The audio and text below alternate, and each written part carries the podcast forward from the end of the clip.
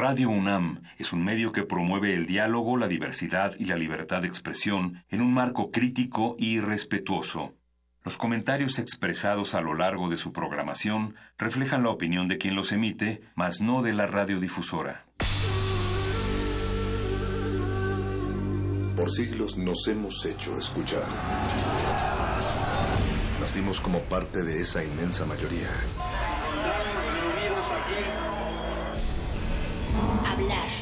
Escuchar. Debatir.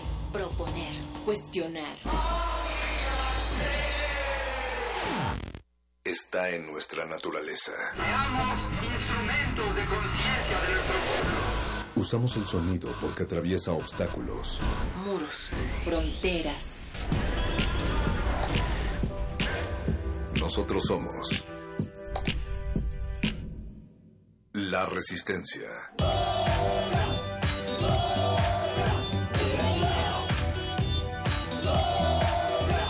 Modulada.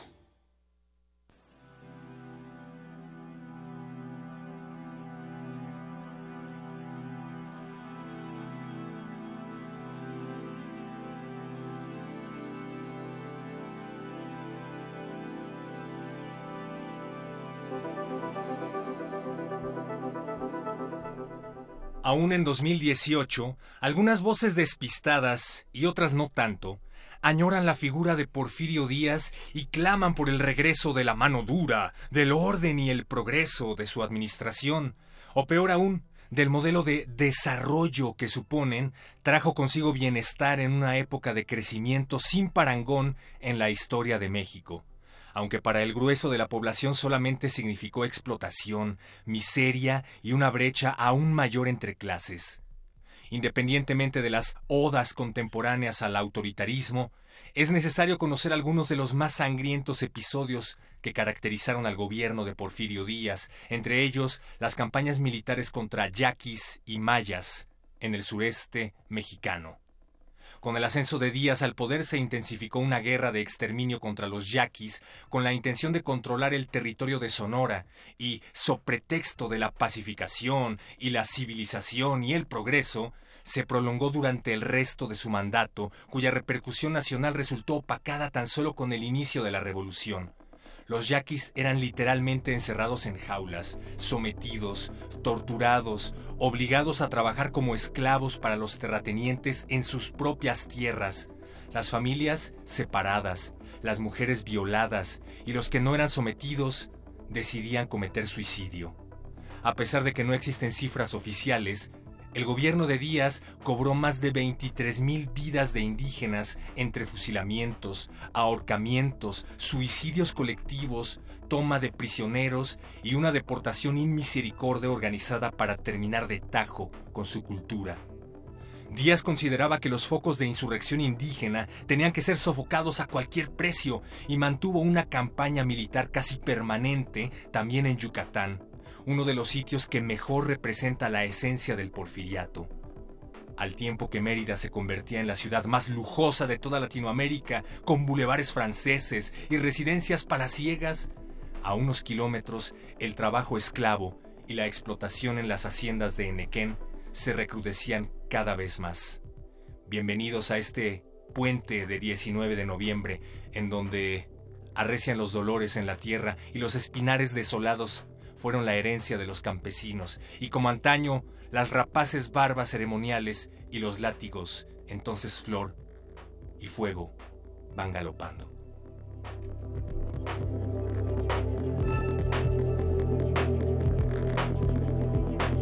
Resistencia modulada. Cuando yo sea grande, voy a ser Pancho Villa. Cuando yo sea grande, cuando yo sea grande, cuando yo sea grande, voy a ser Pancho Villa.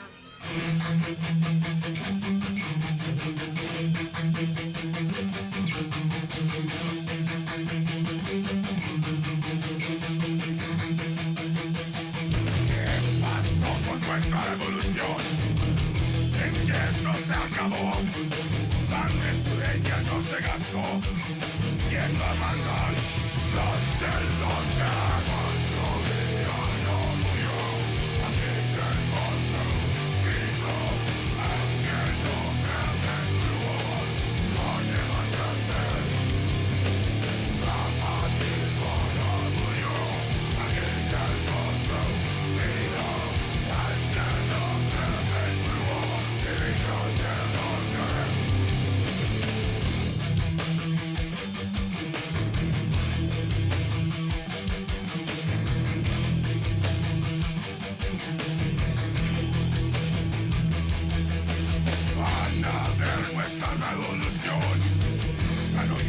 esto no se acabó.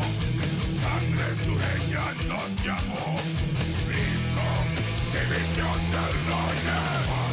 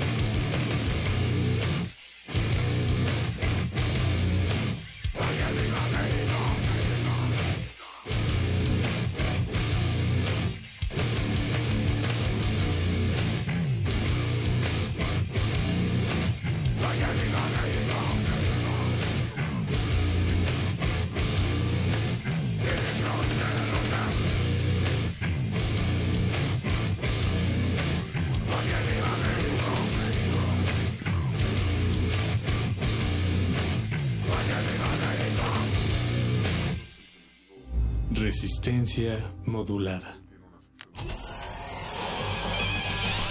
Lánguida la luna libra la lid lúbrica de libros.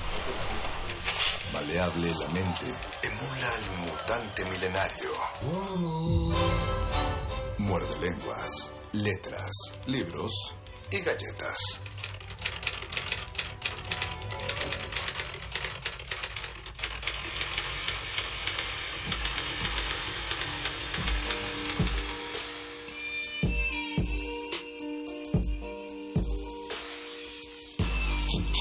Muerde lenguas. Muerde lenguas. Muerde lenguas.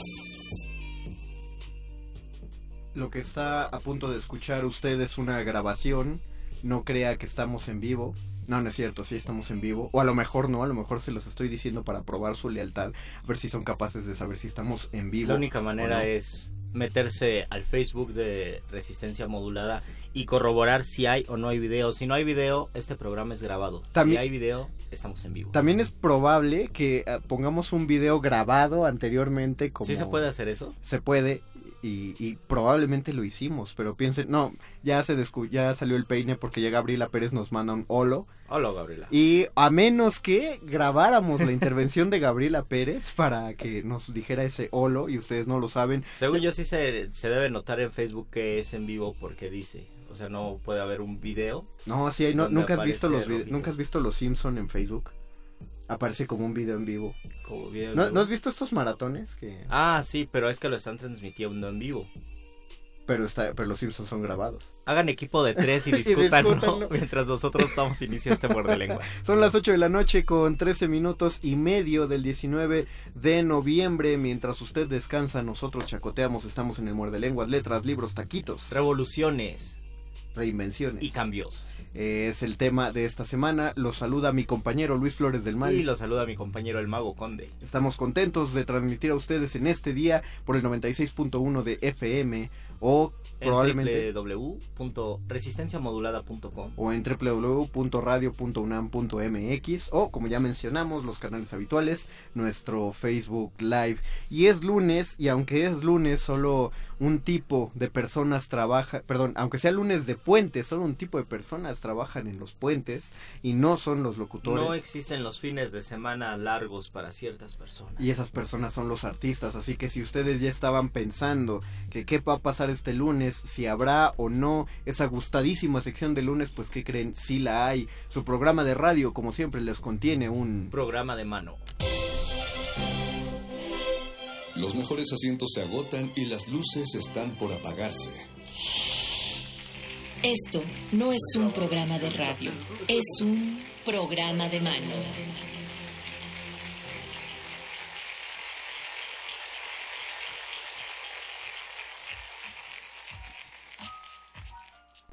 La alfombra roja que continuamente ponemos desde Adolfo Prieto hasta la cabina, esta vez no supimos bien de qué color era porque nos vendaron los ojos para subir a través de esta alfombra, nos hicieron que nos quitáramos los zapatos y los calcetines para sentir los distintos matices de esta alfombra que nos llevó hasta la cabina, no sabíamos con quién hablábamos hasta que a pesar de que nos guiaban con sus voces, llegamos aquí arriba con Rafael Quesada y con Said Galván, quienes nos van a hablar de esta experiencia tan particular para que se sientan dar débil en el momento que les bloquean uno de sus sentidos y se expanden todos los demás. Rafael, Said, bienvenidos. Muchas gracias. Gracias, Mario. Gracias, Luis. No, gracias a ustedes por, por venir este día de puente. Por suspender sus vacaciones de fin de semana largo y venir a esta cabina. Cuéntenos primero eh, acerca de este enorme proyecto de esta compañía que es Sensorama. Sí, bueno, eh, pues primero gracias por el espacio, gracias este, pues a los radioescuchas que están, que estén ahí, eh, pues percibiendo acústicamente esta emisión y bueno, pues Sensorama es una compañía ya con más de 20 años de experiencia haciendo vivir eventos multisensoriales, inmersivos. De, todo tipo, ¿no? Eh, básicamente eh, se mueve a través de la línea del teatro, pero a diferencia del teatro convencional, donde uno pues se sienta y pues ve a un actor con el que se identifica a lo mejor, con el que se relaciona de alguna manera, pero todo le pasa a, un, a una otra persona. Eh, aquí en Sensorama, pues todo le pasa al mismo público, al espectador. Ahora, creo que eso se vuelve muy interesante cuando hablamos del título de este de esta experiencia en particular, ¿no? La promesa del amor o cómo cómo construir un monstruo. Sí, exactamente. Ahora estamos presentando esta obra. Eh, se llama justo así, La promesa del amor o cómo construir un monstruo. Y es bien interesante porque justo cuando uno deja de ver y se, se, empiezan a estimular los otros sentidos de una manera mucho más poderosa, ¿no? Uno oye más de lo que oye normalmente, siente más, huele más, ¿no? Todo se, transforma y en esta, o sea, es como vivir el amor, todas las experiencias amorosas se empiezan a, potencializar en, en, el ser de una manera así increíble.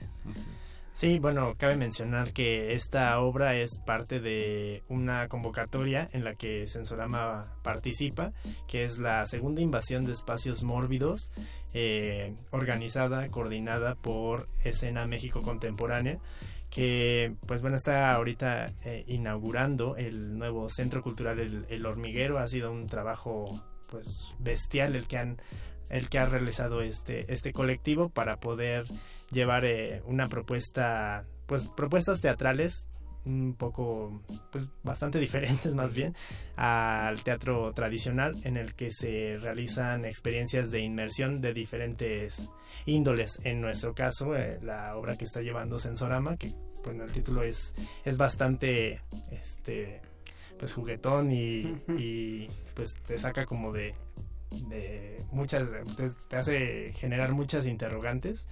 Eh, pues nosotros eh, a partir de un extenso e intensivo laboratorio y ejercicio teatral, eh, pues nos pusimos a, pensar que en esta mitificación de que el, el, amor es, se dice que el amor es ciego, pero ¿qué pasa si lo vives con tus demás sentidos? ¿no? Hay muchas veces que en lo particular de las relaciones de parejas, eh, nos dejamos llevar por, por solo una, una cara de, de, lo que, de lo que está aconteciendo, pero dentro de esas relaciones eh, pues se emiten ciertas palabras posiblemente que percibimos a través de nuestros oídos o ciertos eh, estímulos que nos hacen como ruido hacia, hacia esta, en esta construcción de, de, pareja y que pues siempre creo que a lo que concluimos en una de estas, una de nuestras conclusiones fue que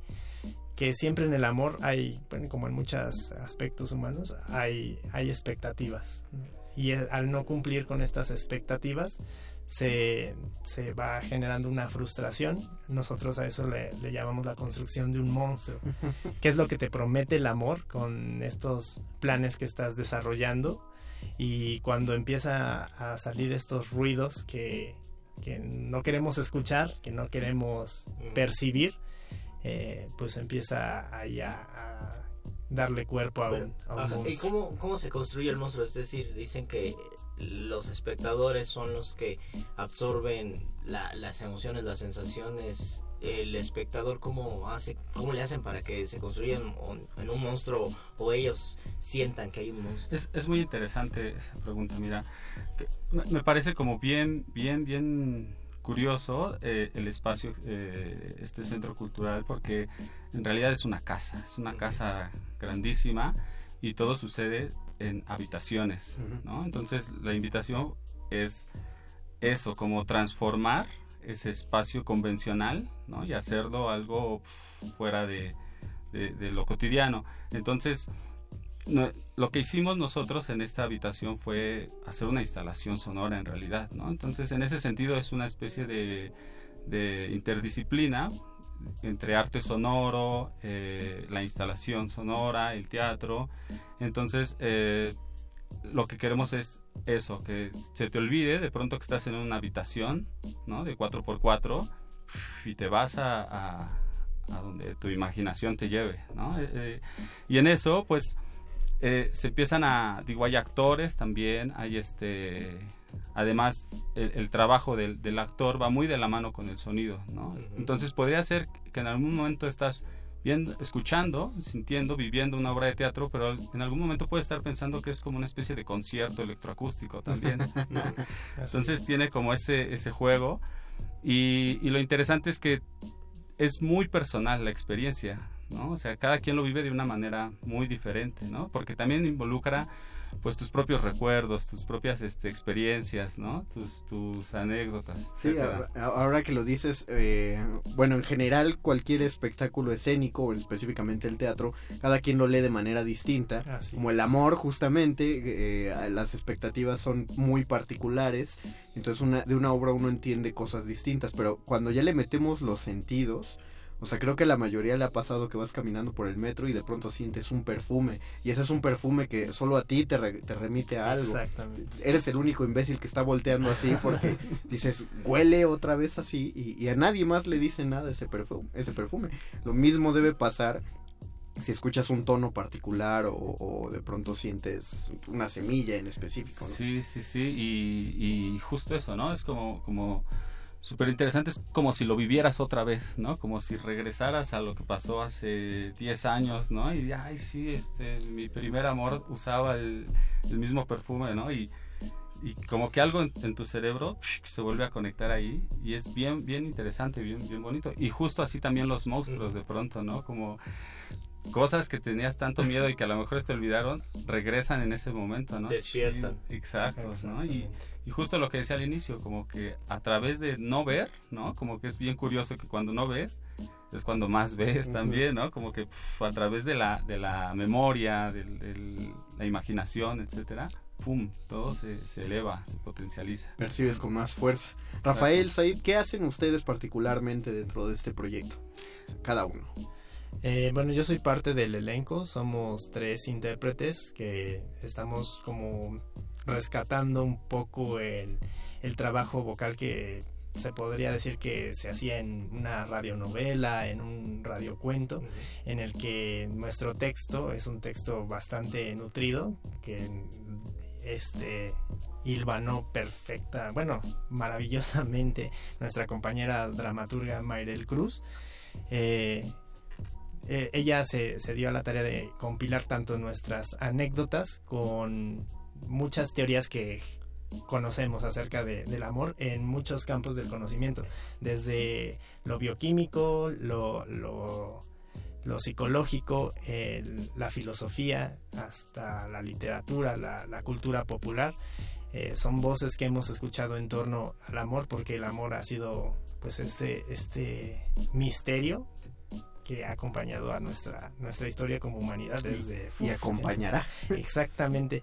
Entonces, eh, yo soy parte del, del elenco de, de, que los transportarán a, a, través de diversos personajes que pues no están así, no son claramente alguien en específico. Lo que buscamos es justo lo que, lo que menciona Rafa, que que la persona se remonte a, a, esas situaciones que yo creo que todo el mundo ha, ha, experimentado. O sea, que ojalá hayan puesto bien atención a la voz de Said, porque cuando vayan a, a, a cómo construir un monstruo van a escucharlo ahí en algún momento y, y, de ahí se van a agarrar porque no van a ver nada más. Entonces, de ahí sujétense. Rafael, tú háblanos del, del diseño sonoro. sí, sí, yo hice pues básicamente eh, el, el, todo el diseño sonoro de la, de la obra por eso hacía hincapié en esta en este concierto electroacústico. Uh -huh. Hice, bueno, diseñamos el espacio como un, un, estándar como pentafónico en realidad, entonces es bien interesante porque el sonido viene de,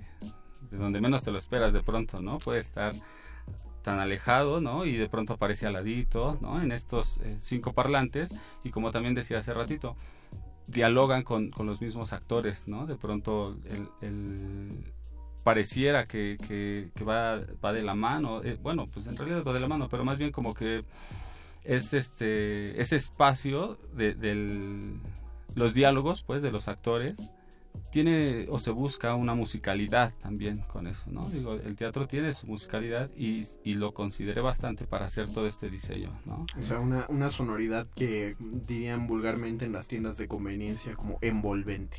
Envolvente, claro, sí, ¿no? Eh, pues ya deberíamos decirle algo, bueno, los del hormiguero ya vinieron, pero habrán notado que las últimas tres entrevistas que han hemos tenido aquí decirlo. han sido, primero estuvo Mariquitas en Cuerpo Presente, que era también de invasión de espacios mórbidos, vinieron los mismos este, coordinadores del proyecto, ahora estamos aquí en la promesa del amor, entonces eh, ya vamos a y creo que despierta más la curiosidad del Ajá. espacio a los a los escuchas porque una vez dicen ah suena interesante ese lugar y ya la tercera creo que la curiosidad es mayor así que deben es, aprovechar para es, ir es coincidencia ¿eh? no creen que somos el medio oficial de la segunda invasión de no nos dan hormigas. No nos dan hormigas. No obviamente nos han invitado pero no no hay nada.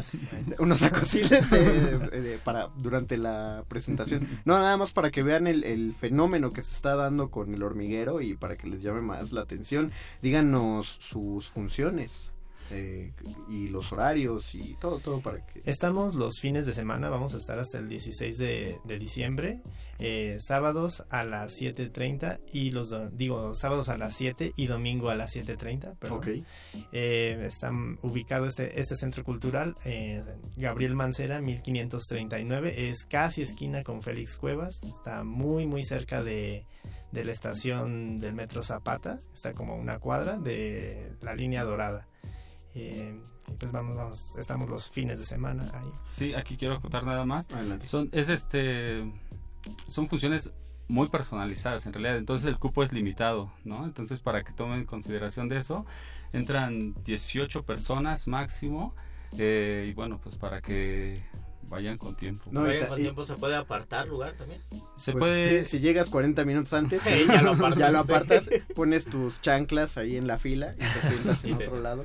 Pues no. se, puede, se, puede, comprar con anticipación el, el, el boleto. Uh -huh. Sí, ahorita la dinámica que hemos estado implementando es que nos sigan a través de Facebook. Eh, tenemos una página en específico de, de, esta, de esta obra que es tal cual, La promesa del amor o cómo construir un monstruo. Así, en eh, así la pueden buscar y ahí nos contactan y nosotros ya nos ponemos también este a la vez en contacto con, con la taquilla de, del centro cultural para que sea más cómodo para para nuestros visitantes. Justo para que no, por si ustedes son gente ocupadísima que va a llegar solo rayando 10 minutos antes de la función y lo puedan apartar desde antes, busquen en Facebook La promesa del amor o cómo construir un monstruo. También vayan con la, esto que dice Rafael es importante, vayan con la noción de una experiencia muy personal, porque me acuerdo haber ido en otro foro a una obra donde si ibas eh, en pareja o en grupo, eh, eh, la obra se ubicaba dentro de una cárcel, según, o sea, no, no el montaje, pues, era, era lo que trataban de dar a entender. Entonces, cuando entrabas, la acomodadora te separaba y mandaba a la persona con la que ibas a la butaca del otro lado y tú te sentabas solito, justamente porque era la idea de, de aislamiento. Pero mucha gente se sacó de onda. Entonces, Sí. piensen que aunque vayan acompañados, van a estar, lo mejor es estar eh, en- como individuos eh, durante, durante la función. Pero además, Luisito, Además, se- además porque es puente y porque nosotros no descansamos, bueno, más bien nuestros invitados no descansan de ser generosos. Exactamente, no descansan y se han puesto guapos para regalar dos pases personales para cada uno de los días de las funciones de este fin de semana. O sea, hay dos pases personales para el sábado y dos personales para el domingo. Les recordamos que la función del sábado es a las 7 y la del domingo es a las 7. Es decir, van a hablar cuatro personas. Y cuatro dos personas. se van el sábado, dos se van el domingo. Así es, cuatro personas, cada una se lleva su boleto. Si marcan al... Al 55 23 54 12. Otra vez, Luisito, por favor. 55 23 54 12. Ahora les voy a pedir que si marcan tengan mucha paciencia porque al ser puente estoy viendo detrás del vidrio y no hay nadie en la cabina. Entonces si ahorita, eh, si nos dan tantito tiempo, ahorita salimos nosotros a contestarles. Pero ustedes agu- aguanten, nos van o tienen todo el muerde lenguas, todavía nos queda media hora, tienen todo el muerde lenguas para marcar. Oye, ya me dio miedo, ya, ya vamos a cerrar la entrevista y cómo vamos a cerrar los micros o a mandarla. Bueno, continuemos. Entonces, eh, bueno, algo con lo que quieran dejar nada más a la audiencia. Ah, pues ha sido un, un proyecto que nos está dando un gran satisfacción y nos encantaría compartirlo con más gente. Las reacciones han sido creo que muy positivas. Eh, estamos pues sumando mucho, mucho esfuerzo porque aunado a que es un nuevo centro cultural, eh, esta, esta onda de, de inmersión pues tam- tampoco no, no tiene un posicionamiento como, como este pues muy amplio, pero pues la gente sale contenta. Sí, sí, pues invitarlos, ¿no? Invitarlos a que, a que, que vivan esta experiencia. Estoy seguro que algo, algo les, les, les moverá, ¿no? Eh, ya sea que hayan tenido una buena, mala o neutra experiencia amorosa, yo sé que, que- que les, va, les va a mover algo y bueno, pues no, no dejen de, de visitar ahí el- la promesa del amor o cómo crear un monstruo. Ahí Pues, está la invitación. Ahí tienen la invitación, ya tienen toda la información. De nuevo pueden buscar en Facebook como la promesa del amor o cómo construir un monstruo para que tengan eh, los horarios bien claros, para que no dejen que se haga de chicle la temporada. Recuerden, vayan en las funciones intermedias, no abarroten en nada más el cierre, porque ya les dijimos, entra poca gente y, y lleven a muchos amigos, aunque vaya a ser individual la cosa. Pues muchas gracias Rafael, Said, gracias Muchas por haber gracias. estado en la cabina esta noche. Luis, Mario, muchas gracias a, a todo el equipo. Los dejamos... Les pasaremos el número de los el nombre de los ganadores y ya van a contestar el teléfono. Qué Bien, y de hecho ya, ya se contestó, ya escucharon la voz de Andrés Ramírez por ahí, están oyendo la del productor. Nosotros despedimos a nuestros invitados y mandamos a una rolita antes de continuar con el resto de este muerde lenguas de letras, libros, taquitos, Revoluciones cambios. y reescrituras. Ah, también. También. Gracias.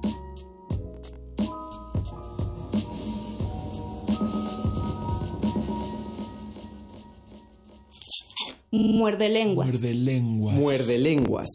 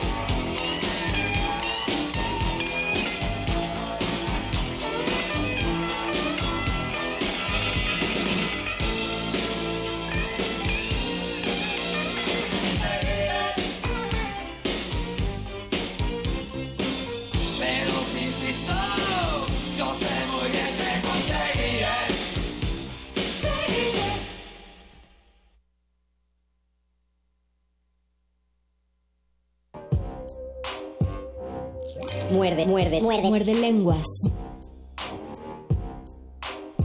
Un día como hoy, pero de 2014, el Internet celebraba el épico discurso de la gaviota, de donde utilizó cerca de 30 páginas para dar un mensaje de 4 minutos. Con letra Arial del número 80. No, porque 80 cambiaba, es poquito, 80 de- es poquito del número 100, 250. ajá, algo así. Porque cambiaba las hojas de manera eh, muy veloz, la verdad. Nunca supimos si había escrito algo ahí. El sexenio que se nos va. Los parpadeos. Hijos de Dios. Eh, también, ah, nos escribe Andrés Ávila, dice, hola chicos, feliz día de los chicos. Feliz día de los chicos para ti, Andrés. ¿Qué se hace en el Día del Hombre? ¿Qué se hace en el Día del Hombre? Queremos saber qué hacen en el Día del Hombre. Es como una ¿Se cena dejan el o- bigote o algún otro estereotipo? Dice Eduardo Alfaro, pongan algo de New Order que ayer se robó el Corona. Oye, pues qué mala onda, New Order. Déjale, pongo aquí. Ojo aquí, PGJ. Policía New Federal. Ojo aquí, Policía Federal que... Entonces es New Order el que se robó los 19 celulares del Corona Capital. Ah, se robaron celulares. Sabrá de esto y más en la nota nostra, terminando muerde lenguas. Guso Borboa dice, ah, no, no escribas esa noticia entonces, perro, ya la dimos. Entonces, dice Guso Borboa, saludos, yo no salí de vacaciones, soy esclavo de mí mismo, me quedé a diseñar barajas. Es lo más Oh, noble que se bien. puede hacer, Guso.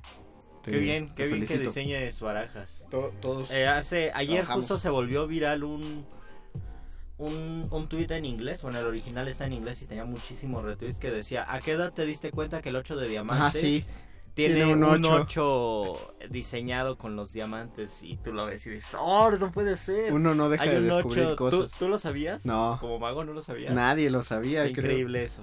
Fue, uno, no, uno no deja de sorprenderse. Eso se, vida, eso se llama transver y de eso vamos a hablar en este muerde lenguas. Transver significa ver más allá de las cosas, interpretar el mundo con los sentidos, pero ocupar los sentidos para percibir más cosas o para que los sentidos de alguna manera se estiren y nos lleguen más percepciones que a simple vista o a simple oída no nos pueden llegar. A mí no me va a dejar de sorprender, independientemente de los resultados, de a dónde lleguemos, la, la llamada evolución de todo tipo de cultura, bueno, de la cultura humana. Sí, y, y algo que me, siempre me encantó revisarlo en las clases de preparatoria cuando las daba, era justamente dar esta historia de la literatura, de cómo habíamos empezado con textos sagrados y a- habíamos terminado con libros llenos de poetweets.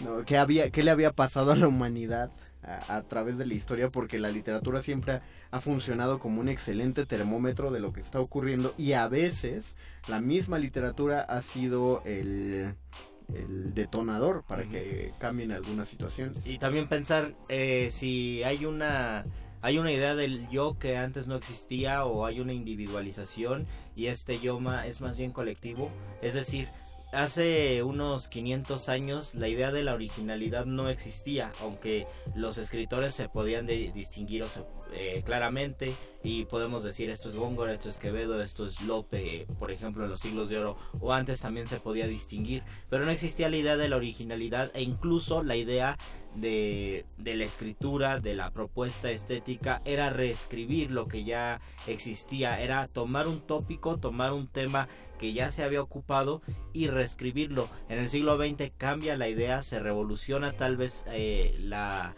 la perspectiva del ejercicio creativo y se piensa que uno tiene que ser original y se tiene que decir de algo que no se ha dicho o de un modo que no se ha dicho. Pienso que puede resultar en que ahora existe la conciencia del yo, la conciencia del individuo separado y cada individuo es un mundo que escribe de una manera diferente, pero también existe lo contrario, existe una generalización donde si abrimos muchos, por ejemplo, muchos libros de poemas escritos en los últimos 20 años, nos daremos cuenta que se parecen muchísimos y que no y que se ha perdido tal vez esta esta individualidad, aunque existe el yo aislado. Ahora, eh, ¿qué tan conscientes seremos de este tipo de, de corrientes, ¿no? Si quieres llamarlo. Es decir, eh, o, o a qué tanto se deberán. Esta noción del yo se debe a un contexto eh, social, a la educación que recibimos, al gusto de la literatura, a, a qué se debe, ¿no? En- en sí.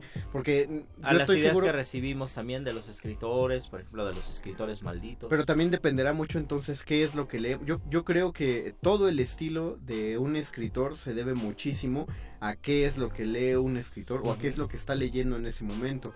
Eh, no es lo mismo o no te va a salir el mismo tipo de verso si te pones a leer métrica de los sig- del siglo de oro, así te pones a leer métrica del romanticismo.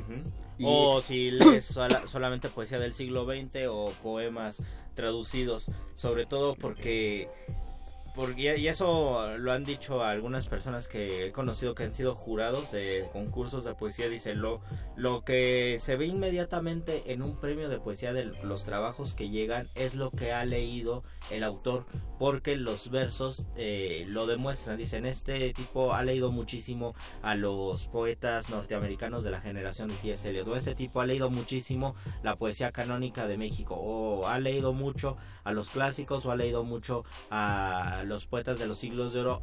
Inmediatamente se nota con tres o cuatro versos que, eh, que se lean, se nota cuáles son tus lecturas y por lo tanto cuáles son tus referentes tal vez hasta de vida. Antes de que me ahogara, quería eh, también llegar al punto, gracias por salvarme Luisito, llegar al punto de... eh, no, no es que sea un escéptico o un, der- o un derrotista en esto, pero ¿qué, qué tantos nuevos temas podemos encontrar para escribir?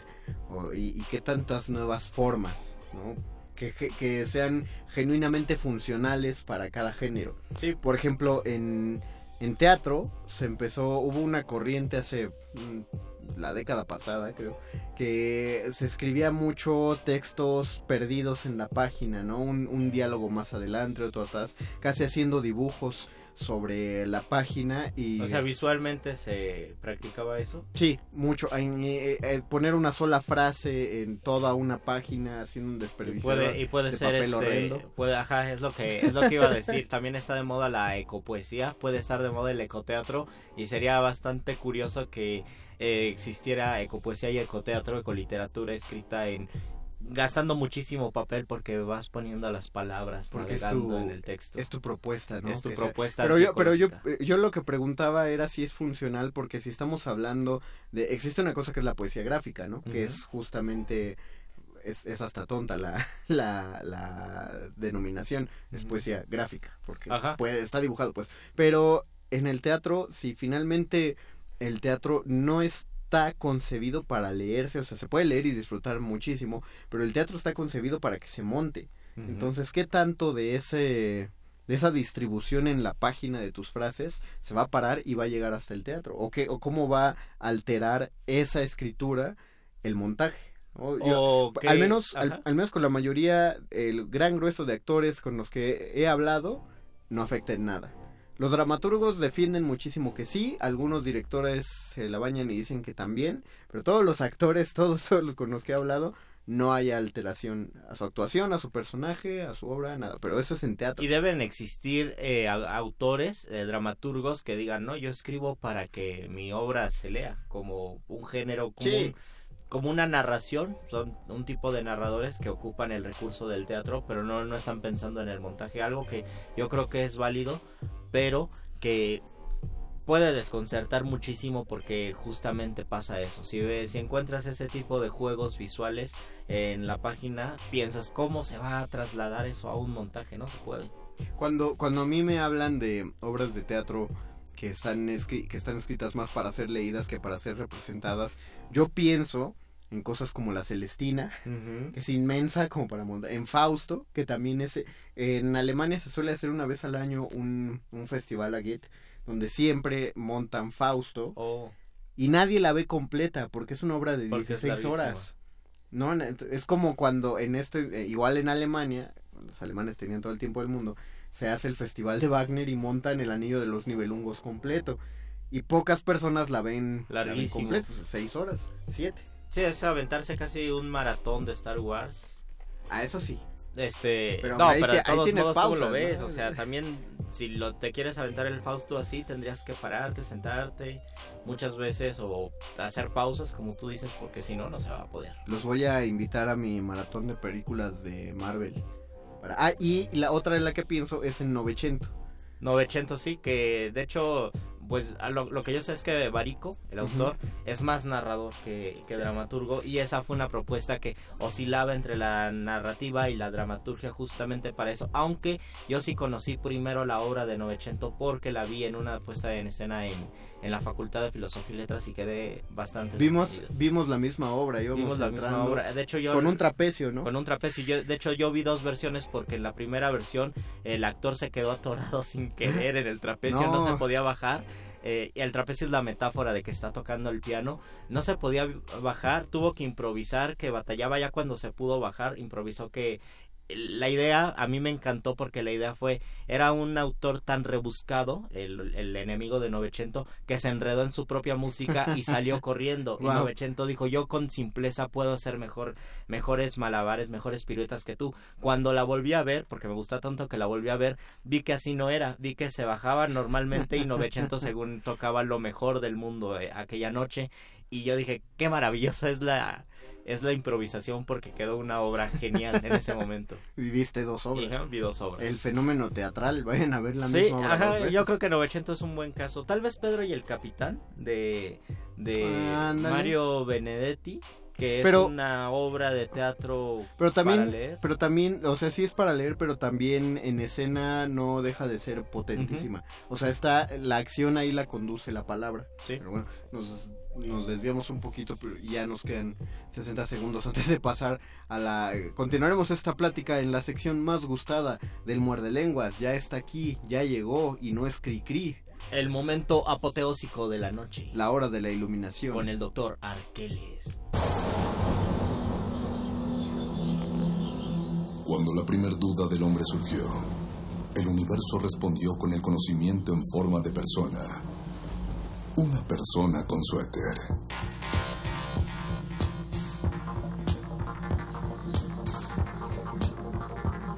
Es la hora de la iluminación con el doctor Arqueles.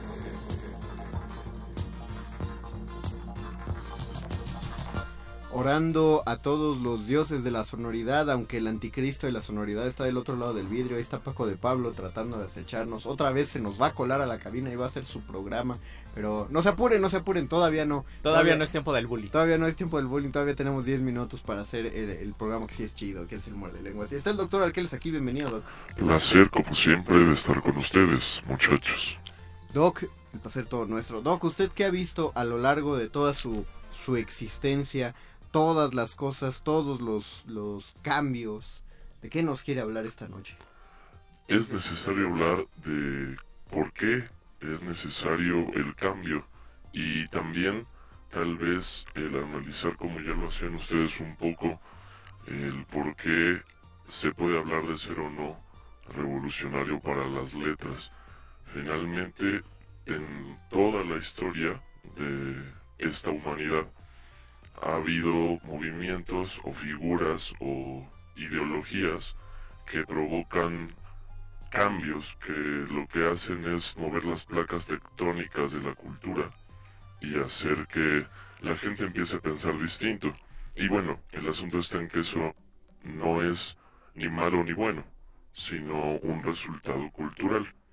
Y en ese sentido es que el cambio a lo largo de la historia, más que verse pues como una especie de línea que tal vez nos lleve a un resultado específico, es más bien una serie de entrecruzamientos y de posibilidades. Esas posibilidades tal vez justo tienen aplicación ya para los individuos, porque los individuos son los que se dan cuenta de que empiezan a surgir dichos cambios ideológicos, sociales, históricos. ¿Usted está de acuerdo con la idea, tal vez no del principio de los tiempos, pero sí por lo menos eh, desde la ilustración hasta la fecha, que las revoluciones son gestadas a partir del pensamiento intelectual, aunque, y este es el problema, los intelectuales ponen las ideas, pero la gente, la sociedad civil es la que pone la sangre? El problema está en, en eso, por un lado, y en otro sentido también porque el intelectual muchas veces precisamente por ser alguien educado o entre comillas que piensa, es el que está inconforme con la situación, el que a la gente se le trate de construir una realidad fantástica, tranquila, eh, que cubre todas sus necesidades, es precisamente la diferencia entre aquellas figuras que, que provocan los, los cambios y que muchas veces, sí Luis, son intelectuales porque son los que empiezan a ver los errores en esa cosa que llamamos el sistema. empiezan a pero, cuestionar. Pero a veces también eh, los cuestionan como... me van a linchar, pero como de la nada, ¿no? Por Ah, ejemplo, por los, ro- los románticos que... ¿Cuál fue el detonante para romper a los clásicos? Pues que no les gustaba. Que no les gustaba. O sea, nada más se aburrieron. Una cuestión de estilo. Pues es que finalmente, y no de se aburre con los clásicos. Guau, guau, guau, guau, guau. Perdón. Híjole, ya. Tenía a- que decir eso. Sí, ya, ahora vamos a tener que hacer. Tenemos Luis, que hacer un... un Clásicos lenguas. contra románticos. Clásicos contra románticos. Y sí. tú vas a estar del lado de los románticos. Sí, voy a estar del lado de los románticos. Hay que, hay que ponerlo antes de vacaciones. Sí podríamos decir que es de la nada y al mismo tiempo no, porque finalmente esos individuos leyeron a los clásicos y estaban inconformes con los clásicos. No dijeron vamos a hacer esto y básicamente acabo de aprender a escribir y me voy a sentar no. a hacer un estilo distinto. No, no, no me refería a que salieron de abajo de una piedra, sino que eh, es que lo padre del romanticismo es que fue muy violento. A eso me refiero, ¿no? Sí querían Ya. hacer un cambio, pero no fue propuesta bajo propuesta y hacer un cauce natural como ocurrió con muchas otras corrientes, sino que de pronto eh, unos separaron, es que así parece, que se pararon una mañana y dijeron, ahora se escribe así, y pa, y abrieron las puertas de los teatros y, y tenemos tiraron que hacer imprentas. eso. Y además no es lo mismo el, el romanticismo, por ejemplo, en América o en México que el romanticismo alemán o el romanticismo inglés. Primero porque llega muchos años después y llega en un contexto, en México por lo menos, de guerras. Y no... y cuando en Alemania o en Inglaterra sí estaban escribiendo los románticos sobre, sobre la miseria o cuestiones personales, sobre el dolor, en México los románticos se tuvieron que poner las pilas y pues escribían sobre la guerra de reforma. He ahí también la combinación del contexto con, con una corriente nueva. Un poco respondiendo a la pregunta de Mario, sería tal vez posible pensar que el asunto de estos movimientos es romper esquema y crear posibilidades. Y como dices, no es tan literal como que hayan amanecido un día a decir ahora se escribe así, pero sí tuvieron las agallas y la voluntad suficiente para crear las condiciones para que el movimiento floreciera como tal. Tenemos aquí unos comentarios en el Facebook Live, dice Juan Carlos. A propósito de los autores, ¿no tendría que ver, como ya se mencionó, con el desarrollo y difusión del yo cartesiano, después con el yo de Kant, incluso el de Hegel? En verdad desconozco de literatura, pero recuerdo, aparentemente no, ¿eh, Juan Carlos? Por lo menos sabes muchísimo de Exacto, filosofía. pero recuerdo que un profesor de filosofía hacía una relación con el autor y el desarrollo de ego. ¿Ustedes qué piensan? A ese fenómeno se le denomina como la muerte del autor. Y sí, es una tradición eh, de pensamiento que se puede llevar hasta, hasta el pensamiento cartesiano. ¿Por qué? Porque Descartes o Descartes es el primero que dice que hay una cosa, una especie de entidad eh, no física, no material, que puede ser nuestro sustento para vivir el mundo, porque hay una especie de, de genio maligno que nos está diciendo y creando mentiras e ilusiones todo el tiempo. Entonces nosotros tenemos esa herramienta que sería, en términos prototípicos, nuestra razón para darle orden a las cosas. Luego Kant lleva eso a un estado filosófico mayor y le llama el sujeto trascendental, que es como si fuera una maquinita que interpreta el mundo. Y ya para el periodo del siglo XX, lo que ocurre es que esa figura del yo, que es obviamente el que puede eh, conocer las cosas porque tiene una razón, cada uno de nosotros somos ese yo entre comillas, es llevado a la figura de un autor, que es el que a través de su razón puede crear mundos y puede definir historias. Sin embargo, aparecen nuevos movimientos literarios, nuevas revoluciones literarias, que desmarcan al autor como la figura cuasi divina en la literatura, que lo sabe todo, que dice todo de los personajes, que está presente en todo momento. Y se romantiza también la idea del autor como, como un trabajador más. El autor tiene la misma función que el panadero y que el carpintero. Yo, yo estoy de acuerdo con eso. Sí, yo, yo Ojalá se también, tomara y- esa Y concepción. la idea de por eso tenemos que escribir para la gente, ¿no? O sea, para todos, no para un sector. No, yo eh, ya también estoy de acuerdo con eso. Sí. Creo que creo que es bueno abrirlo, pero también ahí entran otras cuestiones de si el arte siempre va a ser elitista, de a qué se Sí, le se llama tendría arte que popular. reflexionar más y... Sí, eso es un tema que da para muchísimos, muchísimos muerdelenguas. ¿Tenemos Así más es. comentarios? No, eh, bueno, tenemos uno de Martelena, dice, ¿y qué creyeron? ¿Que los dejaríamos solos? Pues no, los estamos Gracias, viendo. Martelena. Gracias, Martelena. Qué bueno que, que hay gente que no solo nos ve en Facebook Live, sino que nos está escuchando eh, pues en el FM. Y creo que pues tenemos eh, 120 segundos para concluir o ya concluimos, Doc.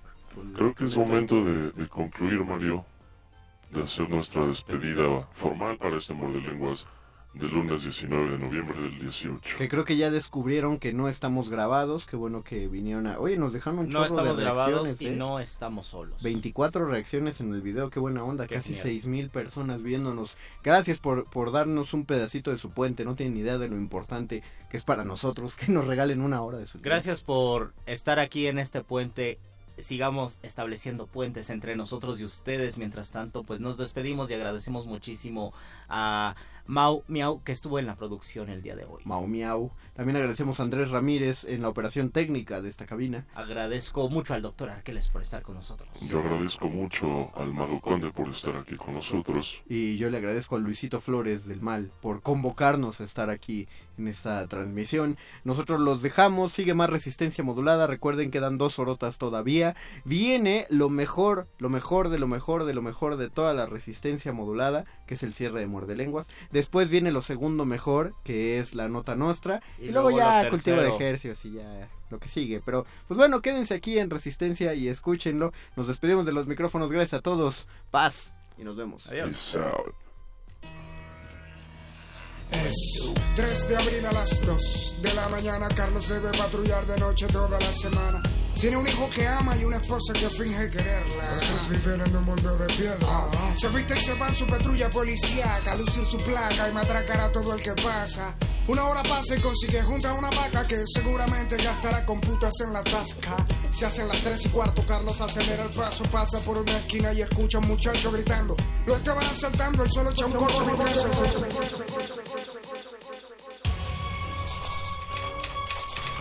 Los locutores del muerde lenguas se quieren deslocutor y muerde lenguarizar. El que los deslocutor y muerde lenguarice, buen deslocutor y muerde lenguarizador será.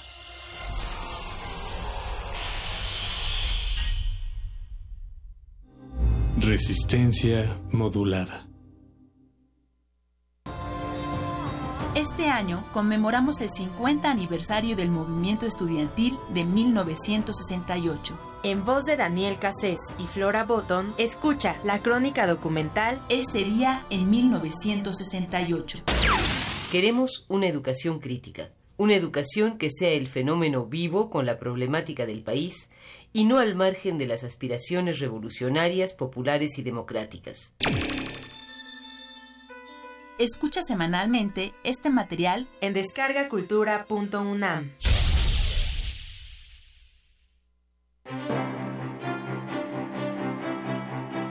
El Centro de la Imagen exhibe la muestra Africaamericanos, integrada por 400 imágenes históricas de destacados archivos, así como producciones contemporáneas de más de 70 reconocidos artistas. La exhibición resalta la riqueza cultural de las comunidades afrodescendientes de 16 países de América Latina, como México, Cuba, Haití, entre otros. Africaamericanos está abierta en el Centro de la Imagen, Plaza de la Ciudadela número 2, Centro Histórico. La entrada es libre.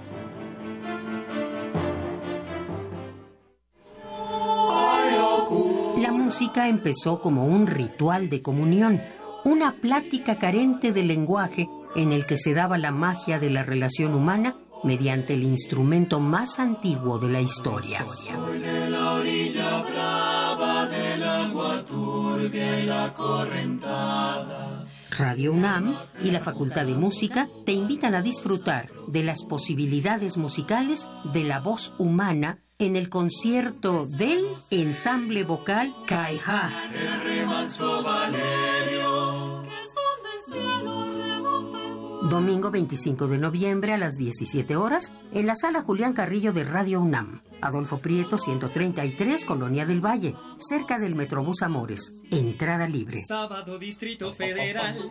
México y Latinoamérica a través de sus voces musicales. Radio UNAM, experiencia sonora. Resistencia modulada. Interrumpimos lo que sea que esté haciendo para traerle este corte informativo. La, nota nostra. El último lugar para informarte.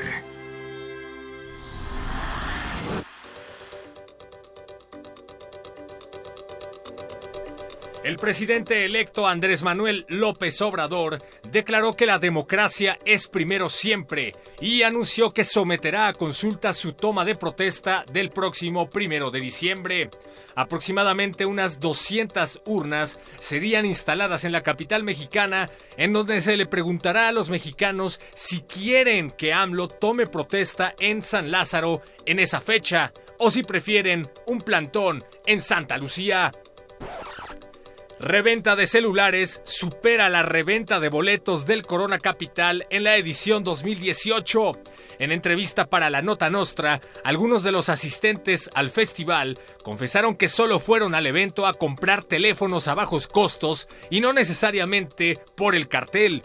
Otros afirmaron que lo mejor de este año fue que no fueron y por lo tanto no les robaron el celular.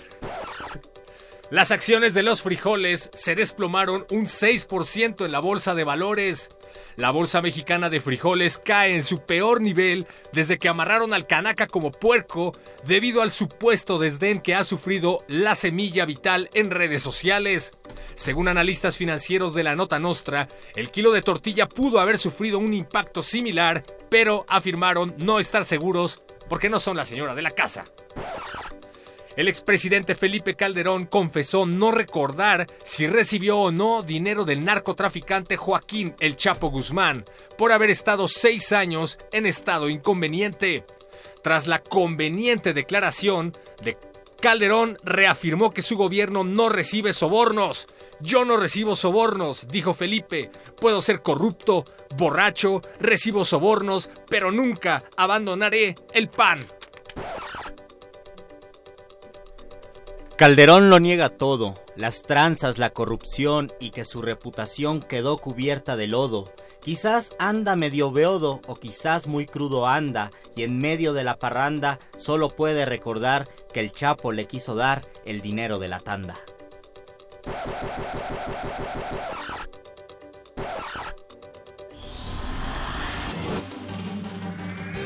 Estas fueron las últimas noticias que debiste recibir. Puedes continuar con tus actividades cotidianas. La nota, nota nostra. La nota nostra.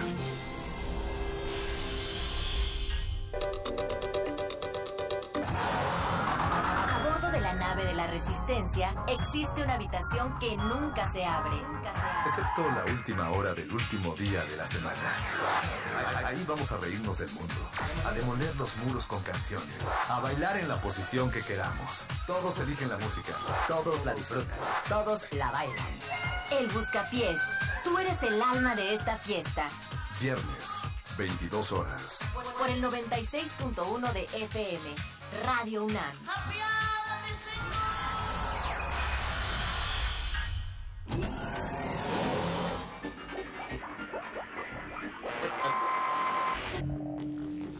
Entre los brotes culturales silvestres y la hidroponía acusmática se encuentran las conversaciones cantadas. Estudiamos el milagro de la música libre en el aire. Cultivo de ejercicios. Frescura en la flora musical.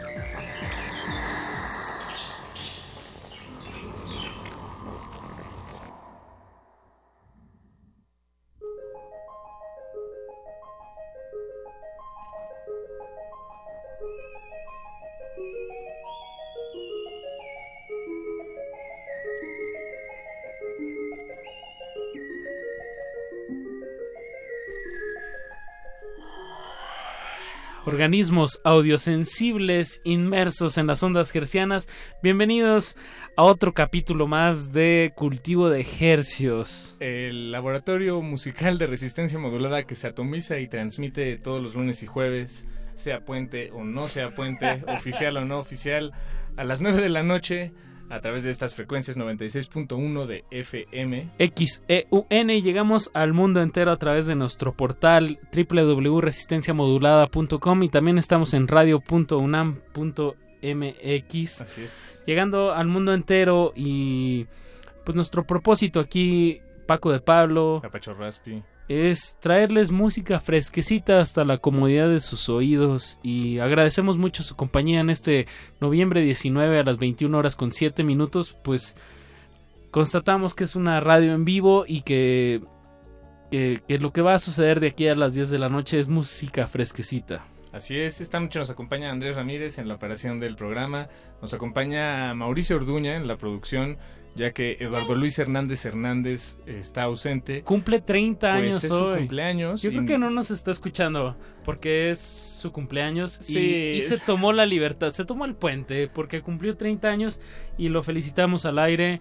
Eh, un fuerte abrazo para Eduardo Luis, que, que normalmente es nuestro productor, pero esta noche eh, Mauricio Orduña, muchas gracias por acompañarnos. Estamos en buenas manos. No, claro. Y bueno, feliz cumpleaños a Eduardo Luis. Donde quiera que te encuentres, amigo. Que de hecho seguramente está en su casa aquí como a siete cuadras. Sí, vive aquí también en la del Valle. Recuerden, Radio UNAM está en la colonia del Valle, en Adolfo Prieto 133. Y pues es un verdadero privilegio estar con una, ante- con una antena que retransmite hasta la Jusco y de ahí llega al Valle completo de la Ciudad de México. Ese es el camino, así es, Ujú. de, de las frecuencias. De ahí llega hasta sus oídos y como lo hemos dicho en otras emisiones, de ahí ya no sabemos qué pasa. Y no nos hacemos responsables. o sea, bueno, pues de, de- de lo que suceda ya después de que entró a sus oídos. Exacto. Eh, idealmente sería incitar a, a que escuchen más de la música que, que esta noche les vamos a, a traer a manera de canapé, a traer a, a través de, pues sí, como antojar música fresca que se produce aquí en, en la Ciudad de México o que va a suceder en vivo aquí en la Ciudad de México, como son los invitados de esta noche. Eh, básicamente va a girar en base eh, a un Con base en. con base en un evento que se va a hacer el miércoles pero bueno ahorita les vamos a dar más detalles son varias bandas de Guadalajara Y, pero, pero para iniciar este, esta canapiza musical sonora, vamos a recomendarles una canción, bueno, compartirles una canción con ustedes de un viejo lobo de mar, camarada uruguayo, que la acaba de estrenar, no, nos ha visitado aquí en el programa en, ocasiones anteriores y pues siempre es bueno estar con el radar, la- las antenitas bien prendidas eh, al tanto de lo que pues, de, lo que se destapa, lo, lo nuevo, lo recién horneado. y que eh, también nos visitó en esta cabina como lo es Juan Bauters como ya dijiste Paco de Uruguay. Eh, bueno, él ha vivido desde su adolescencia en, en Queens, en Nueva York, pero combina, no ha olvidado este sus raíces uruguayas. Y de hecho el tema que vamos a escuchar eh, está muy muy muy inspirado en Puerto Rico específicamente. Y creo que ese es su trabajo. Él, él se la pasa viajando aquí en México en Perú en Uruguay en Puerto Rico en Estados Unidos y donde va eh, pues eh, hace dupla con con músicos de ahí sobre sus temas. Entonces agarra una tanto en, en video como sonoramente un hace una buena captura de, de lo que de, de un sonido de algún lugar a su estilo. Como una especie de mestizaje unipersonal cultural, musical. Pues eso es Juan Bauters que vamos a escuchar guapa. De hecho la tocó aquí en la cabina ya hace unos meses y ahorita la van a escuchar con un arreglo muy muy muy puertorriqueño. Eh, enhorabuena Juan Bauters, esperemos que la próxima vez que esté aquí en la ciudad tenerlo aquí en la cabina.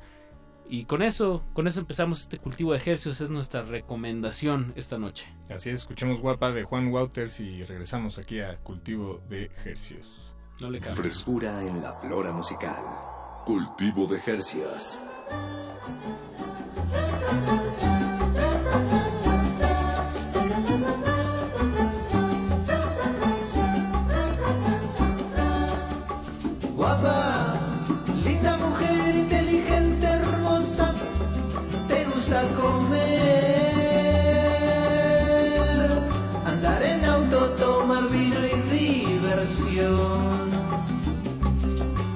Será que me gustas a mí?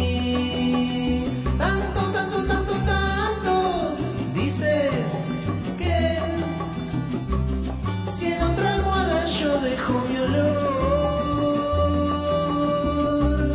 eso es externo a lo que es nuestro amor. ¿Por qué será que gustas tú de mí?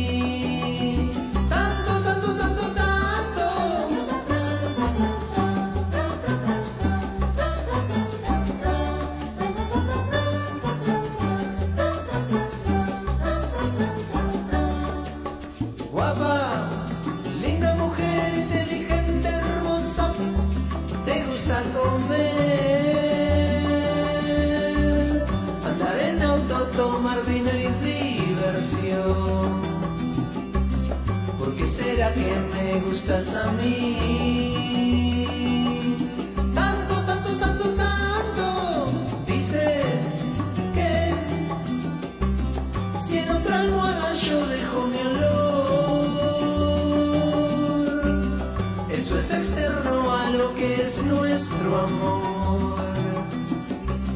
¿Por qué será que gustas tú de mí?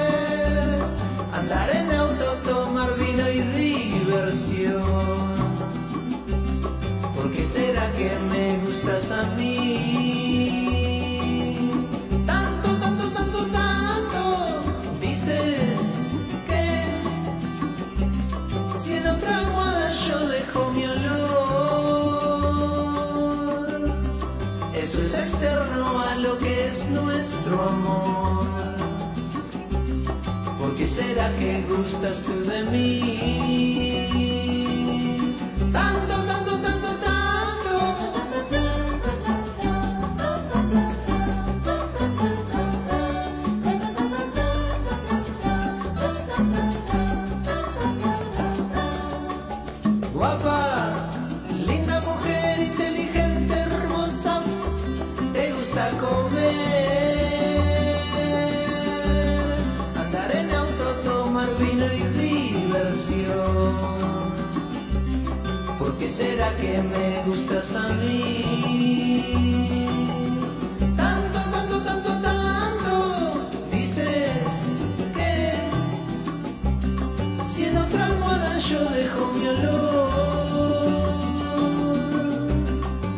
Es externo a lo que es nuestro amor. ¿Por qué será que gustas tú de mí?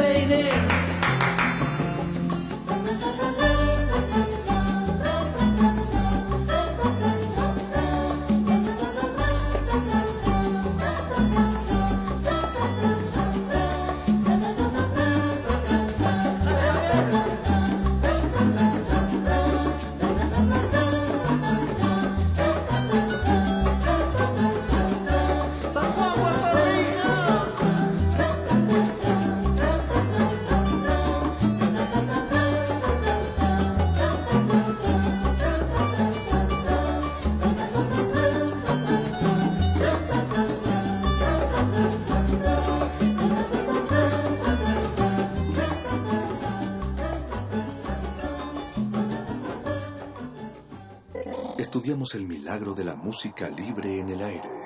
Cultivo de Jercias.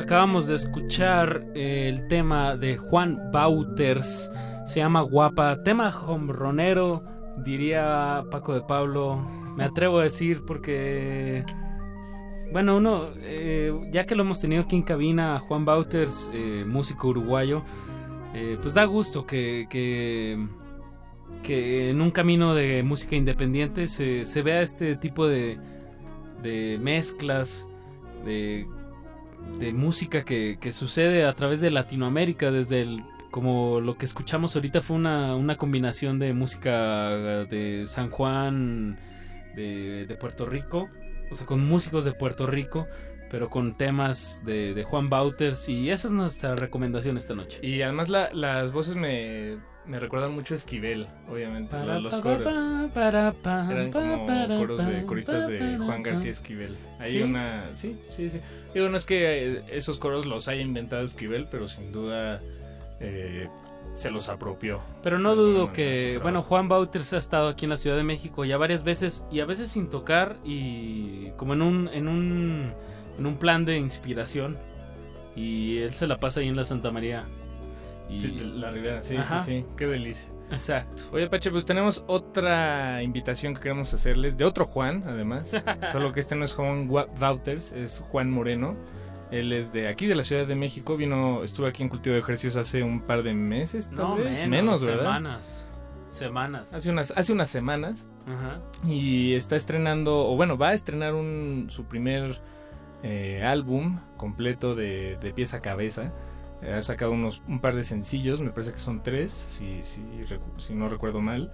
Y va a tocar este jueves en el Foro del Tejedor, ahí en la colonia Roma, en el foro que está dentro de la librería El Péndulo sobre Álvaro Obregón.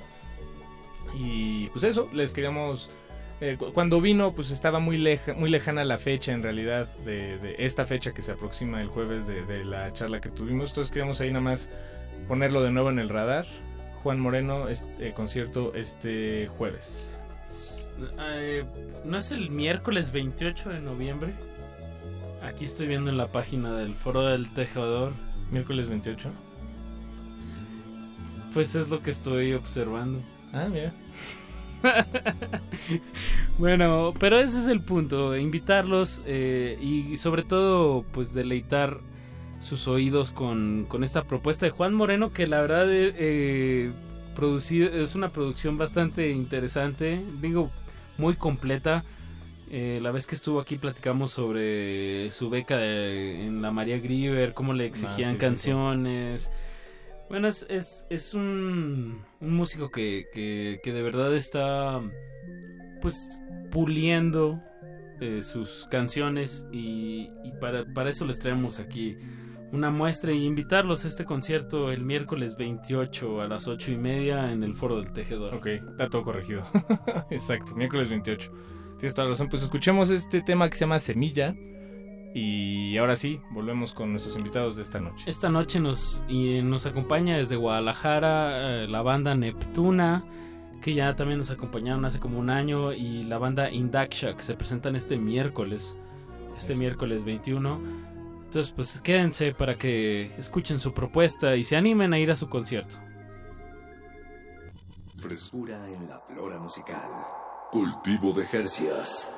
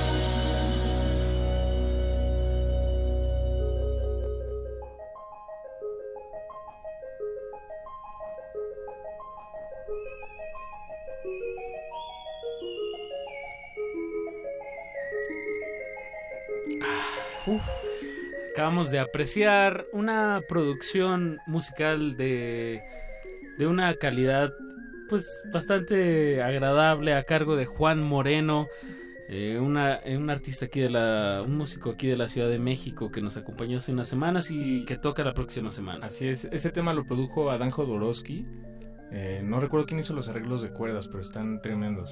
Sí, sí, sí. Están, están tremendos. Y bueno, y la canción se la compuso a pues es como a sí mismo por, por celebrar el hecho de que ya es un padre, que ya es un padre de familia, pues, y la, la letra habla un poco de eso. Semilla. Semilla. De Juan Moreno. Chequenlo, ahí está, hay más temas en, en, plataformas digitales. Y ahora sí, a lo que nos truje Chencha, Paquito. A lo que nos truje Chencha tenemos sujetos de estudio a quienes disectaremos esta noche en la mesa de Radio Nam frente a sus oídos. Han sido previamente desinfectados, eh, todo por la sana propagación de la cultura, sanitizados. A través de estas frecuencias. A través de estas frecuencias del 96.1 de FM. Esta noche eh, vamos a entrevistar a dos bandas, eh, Indaksha y a Neptuna, eh, las dos bandas eh, oriundas de la ciudad de Guadalajara. Bienvenidas, ¿cómo están? Gracias, Hola, buenas hola. noches. Buenas noches. Buenas noches. Buenas noches, buen, vendes lonches, dirían por ahí. ¿verdad? Eh, chicas, pues eh, es un privilegio tener aquí. Habíamos tenido a Neptuna hace, ¿qué sería? Unos siete meses. Más o menos, sí. Sí, ¿no? Y recuerdo que traían un, un disco como más en vivo, que lo grabaron con, con estos como dummies que tienen las... Omnibinaural. Omnibinaural. Omnibinaural. ¿Lo dije bien? No. sí, es como una cabeza de un dummy con dos micrófonos en los oídos, ¿no? Sí, porque, o sea, simula mm, el- La experiencia de, de- Sí, exacto, 360. la percepción que nosotros tenemos al escuchar el sonido. Exacto. Eso, y, bueno, gracias por escucharnos, a la gente que esté allá afuera. Eh, recuerdo que traían ese, ese material que grabaron, supongo, en vivo, ahí en Guadalajara. Y pues esta noche, pues ya estos siete meses no ha sido en vano. eh, me enteré que anduvieron tocando fuera de México y que produjeron un disco que se llama Mar Rojo. Pero cuéntenos qué, qué, qué pasó en, este, en estos meses que no nos vimos. Pues sí, ese, esa producción de la que hablas, con la que habíamos venido anteriormente, era nuestro demo que grabamos en vivo allá en Guadalajara. Pero pues en mayo estuvimos trabajando aquí en la Ciudad de México con Cristian Volado, que nos ayudó a, a grabar este álbum que trae las mismas canciones y un poquito más, ¿no? Porque el primer demo fue para, para poder salir de gira el primer año. Y pues sí, vamos llegando justamente del, del segundo tour por el West Coast de Estados Unidos. Y pues nos la pasamos súper chido, fue toda una, una aventura enorme que duró un mes y, y ahora estamos aquí en la Ciudad de México, venimos a presentar este material más rojo y pues los vamos a invitar en un, en un ratito. Daremos las coordenadas correctas para, para la tocada, pero esta, este mes que estuvieron fuera, ¿de dónde a dónde fue esta gira? Pues empezó en Seattle, eh, ahí en el Psych Fest. Esa fue la primera fecha y de ahí fueron fechas alrededor de, de Seattle, en el estado de Washington, Port Townsend, Olympia, Indianola, eh, Bainbridge, Bellingham. Después nos fuimos para Oregon, eh, tocamos en Portland y después en California, eh, Long Beach, Oakland, San Oakland, Francisco. San Francisco, Tijuana. San de repente Diego. nos cruzamos a Tijuana a tocar. Pues son, son muchísimas fechas para... O sea, digo, que qué bueno pues, pero me, me, me impresiona la cantidad de lugares y ciudades y pueblos y venues que conocieron para, para apenas pa- haber grabado el primer disco. ¿Cuál fue su sorpresa? O, es decir, bueno, la pregunta en realidad, pues la estoy disfrazando, es cómo lo hicieron, pero la estoy disfrazando de qué, qué, qué pasó ahí que les permitió conectarse con todos estos lugares y, y personas y, y ciudades. Pues tenemos a nuestros amigos de, de Doroteo que son también de Guadalajara y ellos abrieron punta para, para, la, para Washington, para el estado de Washington. Entonces ellos fueron hace cinco años la primera vez para allá. Y hicieron conexiones allá y de repente empezaron como a invitar más bandas así. Y entonces nosotros hacemos un intercambio cultural con nuestros amigos de allá de Seattle que son también diferentes bandas allá, ¿no? Y, y, les hacemos nosotros la gira aquí en México y ellos nos la hacen allá en, en, Washington. Bien, intercambio cultural, Paco, eso es lo que... Es lo que he estado tratando de decir. No, pero es, es, es algo necesario, ¿no? Eh, así como recibes, das y viceversa y... Y, y, y, por ejemplo, han traído bandas a tocar a Guadalajara. ¿Qué, qué más han hecho por acá en México con bandas de, de Estados Unidos? Eh, fuimos justo antes de, las, de esta última gira, fuimos a Oaxaca a tocar, bueno, a Tepoztlán, a la ciudad de Oaxaca y a la playa, a Cipolite. También tocamos por allá junto con ellos. Y pues también eh, fueron parte del Festival Mexicadelia ahí en Guadalajara y pues prácticamente es eso, tocadas y pues también cotorrear con ellos. Mucho amor también, porque ellos nos reciben súper amorosamente allá como familia, o sea, nos reciben en su casa, todo, todo, nos transportan, son como hermanos, ¿no? Entonces también cuando, cuando ellos vienen para México los tratamos igual, ¿no? Los y recibimos. También como aprovechando también el, las condiciones climáticas, ¿no? Supongo que ustedes van más como en verano, allá que sí. debe estar más a gusto, y ellos vienen más como en invierno, exacto. que aquí está frito, pero para ellos debe ser como manga larga. exacto, exacto. Bien, pues en, enhorabuena. ¿Qué bandas son de las que estamos hablando de allá de, de, de Estados Unidos? Eh, en Seattle en su mayoría con Correspondent, The Lonely Coast, The Lonely Coast, Hungry High Ups, eh, Annie Ford, Annie Ford y su banda y pues en Portland con los Shivas muchísimo. Night Está bien padre de Shivas. De Shivas está Weed también, exacto. Weed, con doble, triple E. Triple E. Sí. Y eh, bueno, el, el, tour por mucho, California. Mucho Black Sabbath ahí. Exacto. Y en California lo, hicimos el tour con Night Heron, que son de Portland también, pero tureamos con ellos todo California. Con ellos y con Lemat. Eso. Bueno, pues Lemat también se va a estar presentando este miércoles en este esfuerzo colectivo de Neptuna, Indaksha y Lemat y algunos otros artistas invitados que se van a estar presentando este miércoles. Ahorita vamos a dar más detalles, pero qué mejor que invitar a través de, de la música. Me para... parece excelente. Parece. Exacto. ¿Qué vamos a escuchar? Esto se llama Perdidas en el Tiempo de Neptuna. Eso. Súbanle a su radio. Estudiamos el milagro de la música libre en el aire. Cultivo de Jercias.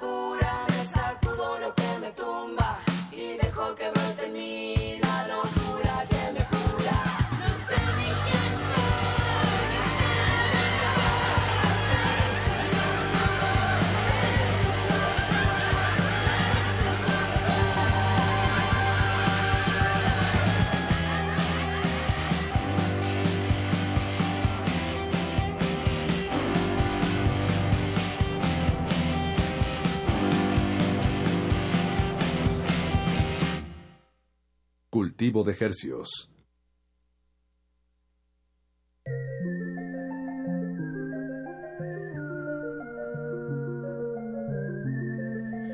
Perdidas en el tiempo. Perdidas en el tiempo radiofónico.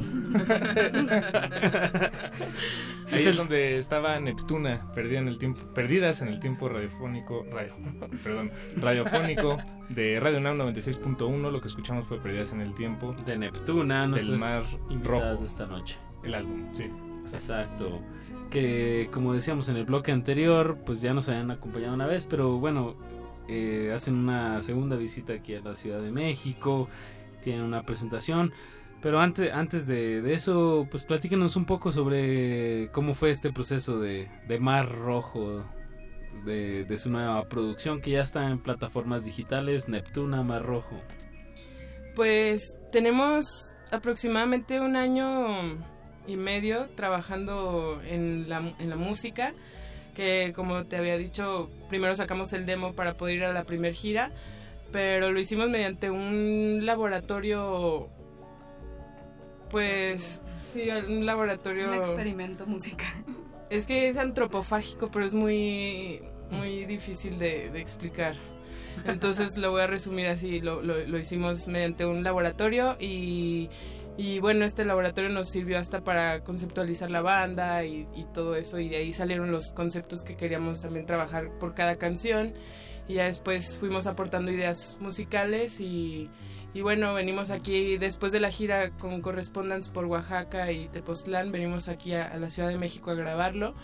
Y fue grabado en Crystal Cave Records y este este show que vamos a hacer es producido también por ellos y, todas las bandas que vamos a tocar ahí fueron producidas en, tal sello. creo que una parte de las más interesantes de esta historia es la que no nos quieren contar, la del laboratorio. Yo te puedo contar un poco. hay tiempo. Pues la verdad, todo empezó llameando, como simplemente juntándonos a llamear. Ya cuando decidimos como hacer algo más en serio de esto. Ponerle un nombre. Sí, para empezar, lo más difícil. sí, es dificilísimo. Pero hacíamos de repente encerrones en los que igual de repente no dormíamos en toda la noche y el día siguiente era darle sin parar. Ocho horas. Ocho horas y pues de ahí salían, salían ideas o de los mismos jams salían ideas que después íbamos desarrollando. Pero por ponerte un ejemplo de algún ejercicio, poníamos un tema y íbamos rotando un poco la hojita con el tema y cada quien aportaba ideas y después se empezaban a hacer oraciones y después pues ya más como frases y como pedazos de letras, lo editábamos, le cambiábamos, le acomodábamos. O sea, era, jugar con el proceso, ¿no? como un cadáver exquisito de, entre todas de las canciones. Bien, bien. Y además con, con el cuerpo al límite, eh, desvelado o, cansado. Muy este, interesante. Salen, salen cosas interesantes. Sí, exacto, exacto, exacto.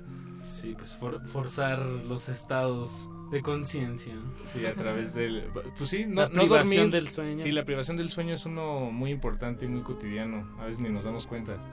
Dormir cinco horas como tú lo probablemente lo haces. A veces, a veces duermo cinco horas. Pero está bien, ya me acostumbré. Bien. Bueno, pues también tenemos en, esta bandeja, en este buffet musical de esta noche, eh, y, que se junta muy bien eh, a, través del evento que vamos a ahorita dar las coordenadas este miércoles, pues tenemos eh, a Alex de Indaksha. ¿Cómo estás, Alex? Casi no has hablado esta noche. Te veo ahí como. Pero, pero me la estoy curando toda la plática, está buenísima. Eso. Pues eh, Indaksha, eh, cuéntanos sobre, sobre el proyecto, más o menos el, el nombre, digo, eso es una pregunta forzada. No, pero de vez en cuando, digamos que tienes tienes permiso de hacerla una vez al mes, Apache. Ah, Indaksha, ¿de dónde viene este nombre? Me suena como de Medio Oriente, no sé por qué. Es sánscrito, de hecho. Y Daksha también fue un rey de la India. Entonces, bueno, sí, Daksha es lo, lo realmente lo que significa algo. Y le agregamos el in porque habíamos leído en un libro de sánscrito antiguo que Daksha, aparte de ser un rey de la India, eh, significaba conocimiento y conciencia. Eh, digo, suena súper, o sea, en realidad nos llamó y fue algo que nos envolvió el nombre. Y fíjate, al contrario de con las Neptuna, para nosotros no fue nada difícil decir, va algo con Daksha. O sea, Daksha de volada nos atrapó. Y vimos que ya había varios, varias cosas con Daksha, entonces al ponerle el in, pues ya hacías como algo cíclico, ¿no? El conocimiento a la conciencia, la conciencia al conocimiento, pero pero pues sí, no sé, creo que le incrementamos mucho el nivel de dificultad al proyecto al tener esas intenciones tan, tan fuertes, ¿no?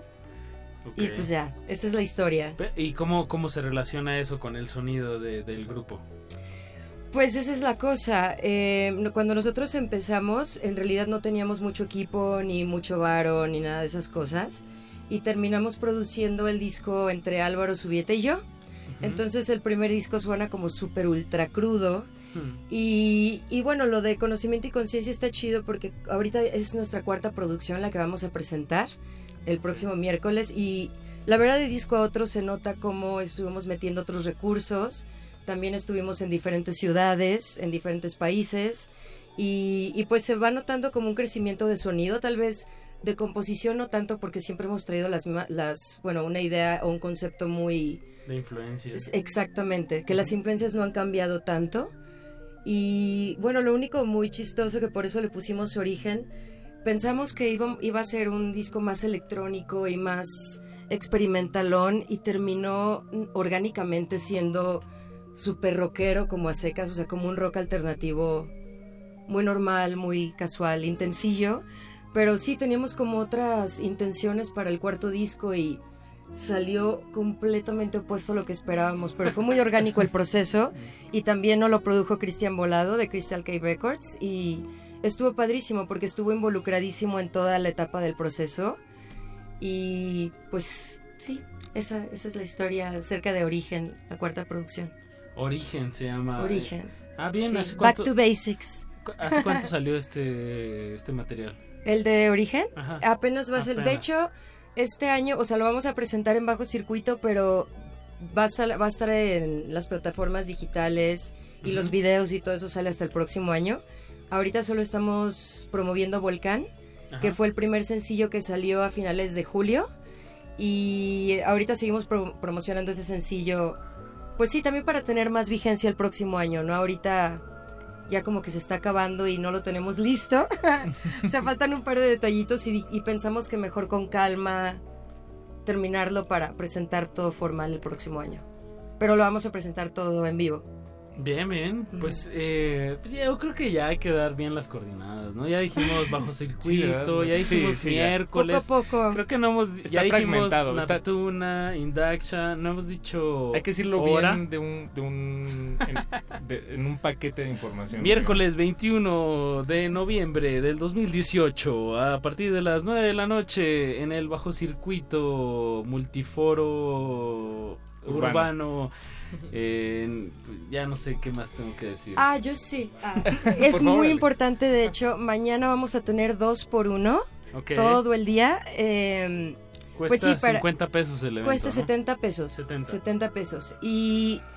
Pero bueno, vamos a tener también una degustación de mezcal de 9 a 10. Les recomiendo que lleguen temprano. Y mañana sí, todo el día van a estar dos por uno para que aprovechen. Estamos en Boletia y nuestro evento en Facebook, ahí ya con las bandas que han escuchado esta noche, se meten y ya ahí va a venir el link para que compren sus boletitos a partir de las 9 de la mañana mañana. Ok, ahí está. Bien, bien. Eh, pues escuchemos algo de Indaksha para que, para que la gente se dé un quemón de orejas. Este tema se llama Volcán. Va, bien lo de quemón de orejas con el tema Volcán. Sí, es la rola más intensita del disco, pero pues por eso la sacamos de una vez para allá. Que lo más fuerte salga, salga primero. Bien, bien. Erupción hasta sus oídos a través de estas frecuencias. Cultivo de ejercicios.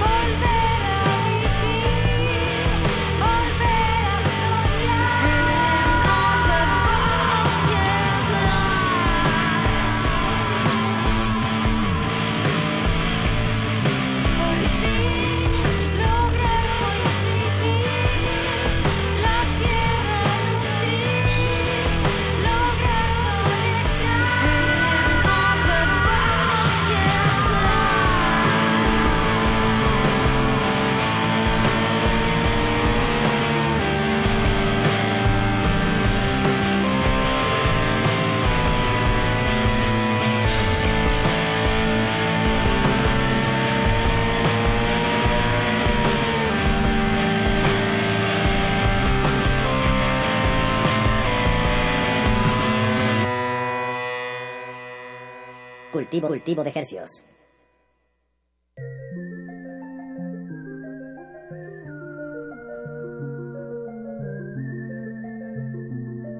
Hoy es cumpleaños. Hoy es el cumpleaños de muchas personas como Eduardo Luis Hernández Hernández, nuestro productor. Eh, ¿Quién más cumpleaños hoy? Eh, Lemat. Ah, Lemat. ¿O no? Sí, sí, también. el Antón, el Antón, que también toca el miércoles. Antón Cerda, que hoy estaba platicando con él, lo felicité de su cumpleaños, que estaba en Rosarito, en Baja California Norte.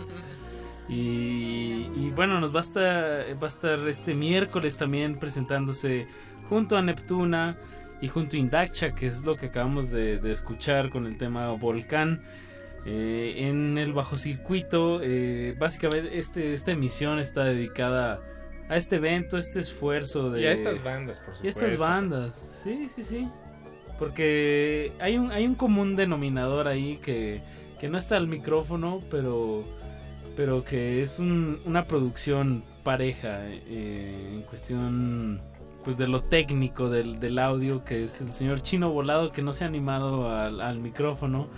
Pero... Pero ahorita lo animamos. Sí, ya, anímate, Chino. ¿Cómo estás, ¿Cómo estás Chino? Aquí, aquí estás, Chino. Por, por invitar a, a, mis chicas, a, la, a, la, a, a mis chicas sonó muy, muy sonó padrote. Muy padrote, ¿no? No, pues son mis amigas y las quiero mucho. A mis chicas sí sonó muy padrote, pero...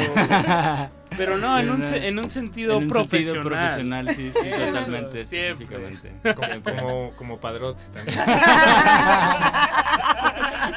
No, como productor. No, ya, perdón, ¿qué perdón, pasó, perdón. Perdón por, por alargar el, eh, unos momentos más. No, sí, como productor, tú produjiste eh, los, pues toda la música que hemos escuchado en esta emisión hasta el momento. Así digamos. es.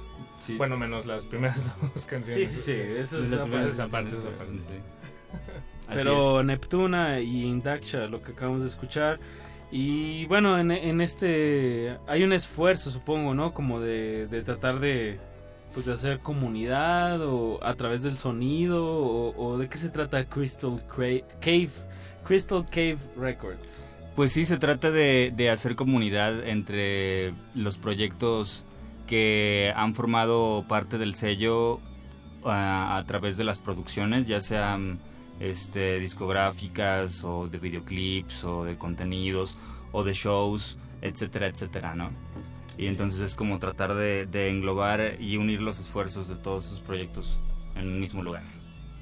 Sí, porque luego hay un, hay un esfuerzo enorme, ¿no? Atrás de la producción que muchas Exacto. veces... Eh, pues nomás pasa una canción que escuchas una vez, tres minutos, pero hay, hay un esfuerzo muy, muy grande atrás que, que tiene que ver otras maneras de, de cómo hacerlo llegar, ¿no? Y, y, como dices, ahorita enunciaste pues un par de, de, líneas, ¿no? Como hacer un show o producciones de, de, de video. Eh, sí, cualquier tipo de contenido que sirva para impulsar la carrera artística de un artista. ¿no? Exacto, exacto. Y bueno, pues este este miércoles, digámoslo otra vez, otra este vez. miércoles 21 de noviembre. En bajo circuito, a las 8 pm se abren las puertas y a las 9 empiezan a tocar las bandas. Pero Sí. cáiganle temprano porque... Si no se pierde la degustación de mezcal. Sí, sí, no, de eso, eso. Ustedes cáiganle temprano. Ustedes síguenle temprano. Va a estar Neptuna, como pudieron escuchar. Falta, falta mencionar una banda, pero... y, y también va a estar Lemat, Lemat, que Lemat. se cumpleaños hoy. Antón, Sí. que es su cumpleaños. Felicidades, Antón. Y estaba revisando y creo que él fue el primero o segundo invitado que tuvimos este año. Este año Sí, vino en enero. Vino en más. enero. Qué Ah, coincidencia. Hace un añote. Hace un año. Bueno, yo- también cuando casi. nosotros venimos. Sí. Ah, entonces fue hace casi un año. La sincronicidad. Pero bien, Guadalajara, pues siempre, siempre activa, ¿no? Representando. Eso, eso. Y pues dense, dense una vuelta este miércoles, es, es, es básicamente el, el propósito. Eso, pues nos, nos queda un artista por, por saborear. eh, en este caso es Lemat, una vez más, a través de estas frecuencias y terminar de antojar este, esta noche de miércoles, miércoles 21. Y vamos a poner una rolita que se llama Understanding de el señor Sir Lemat. Para lo que les guste. Producida. Es del disco pasado. Ahí viene algo nuevo. Ahí viene algo nuevo, ya viene el nuevo disco. Y de Indaksha y de Neptuna, eh, bueno, acaban de sacar material, pero ¿cómo van en, en ese sentido de, de proyección? ¿Qué viene para los proyectos? Pues eh, Neptuna, ahorita estamos trabajando canciones nuevas. Y pues eso, un videoclip también. Puede ser que nos vayamos al desierto para trabajar ese videoclip. Pero básicamente pues sacando nuevo material, creando nuevas canciones. Y bueno, tenemos una última tocada antes de que se termine el año en Guadalajara por si quieren acompañarnos. Vamos, nos invitaron a abrirle a Chicano Batman. Entonces, pues por ahí nos vemos si gustan. Eso es, eso es, no es, no es poca cosa. No, Se lo tenían muy reservadito. Bien, pues enhorabuena que siempre es básico, ¿no? Que cualquier artista internacional que está pues o colocado o despegando que invite bandas de, de, de a donde van a tocar, ¿no? Ajá, exacto, de donde van a tocar para que pase lo mismo idealmente, ¿no? Eso es, eso es importante en cualquier escena. Em, pues vamos a escucharle, Matt, y ya se nos acabó este programa. Ya se nos acabó, nos escuchamos el jueves, una vez más en Cultivo de Ejercicios en, a, las 9 de la noche, en, en resistencia modulada. Quédense en sintonía, los dejaremos con música de aquí a las 11 de la noche después de eso. Y pues eso, escuchemos a Lemat. Muchísimas gracias por acompañarnos. Gracias, por invitarnos, Apache. A Indacha y a Neptuna y al señor Chino Volado. Muchas, gracias, por darse la vuelta. Nos vemos este miércoles 21 en el Bajo Circuito. Recuerden, hay que ir a, hay que ir a los eventos, hay que ir, hay que ir a escuchar y y, y eso, eso es lo que incitamos en este programa. Vámonos. Nos vemos. Muchas gracias. Buenas noches. Cultivo de ejercicios.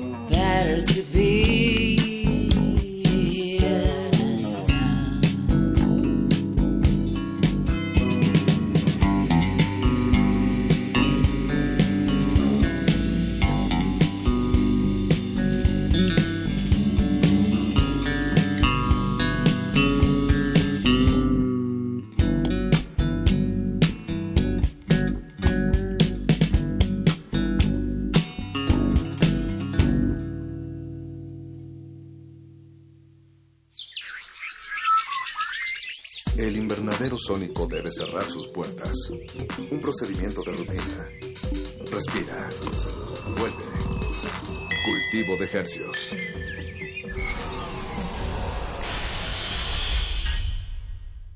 Radio UNAM es un medio que promueve el diálogo, la diversidad.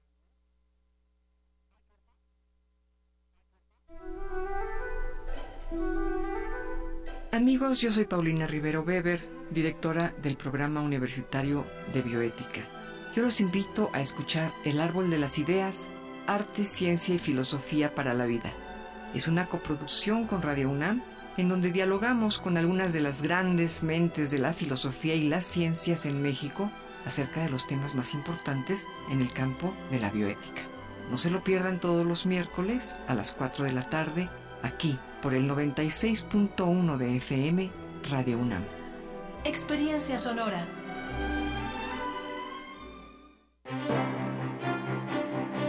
Exposición Somos Museo, abierta en el Museo de Arte Moderno, reúne 42 obras realizadas entre 1919 y 2007, entre pinturas, fotografías, objetos escultóricos, dibujos e impresiones heliográficas, que conforman cuatro núcleos sobre temas recurrentes en la historia del arte mexicano, vida cotidiana, surrealismo, violencia y amor. Somos Museo se puede visitar en el Museo de Arte Moderno, Avenida Paseo de la Reforma y Calzada Gandhi Chapultepec, Ciudad de México.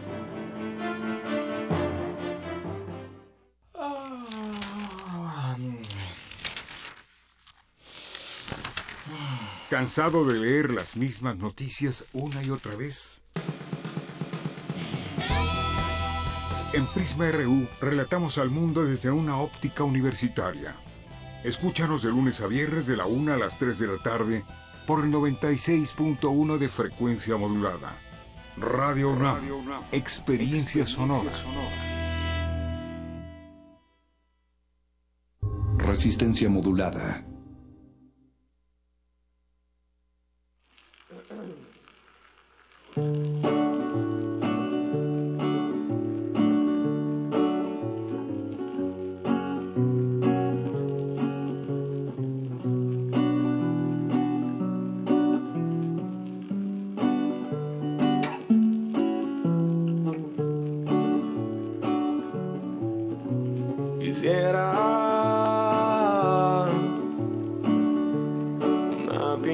Pedota.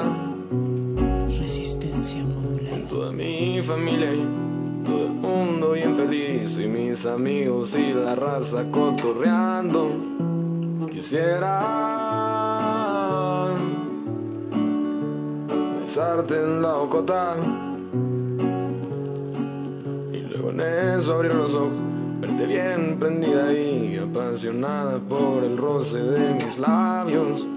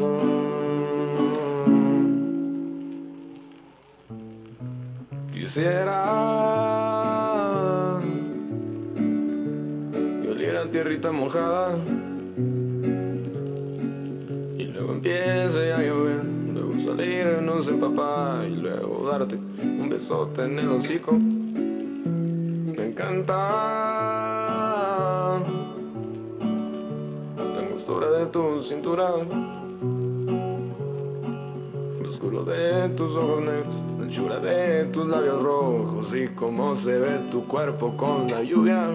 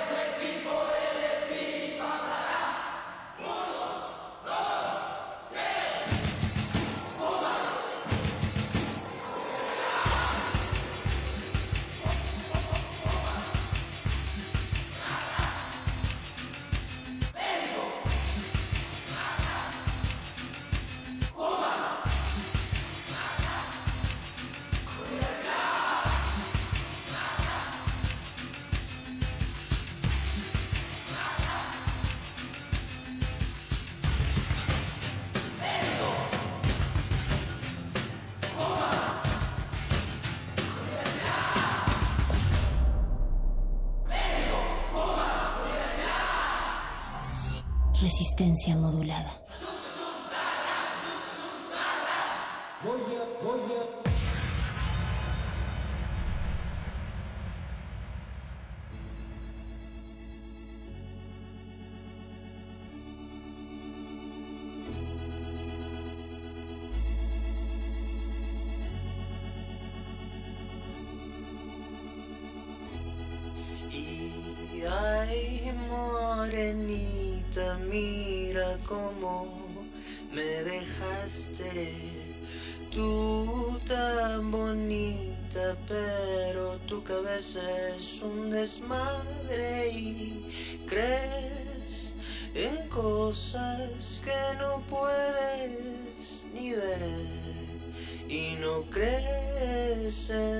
Que soy el perro a tus pies.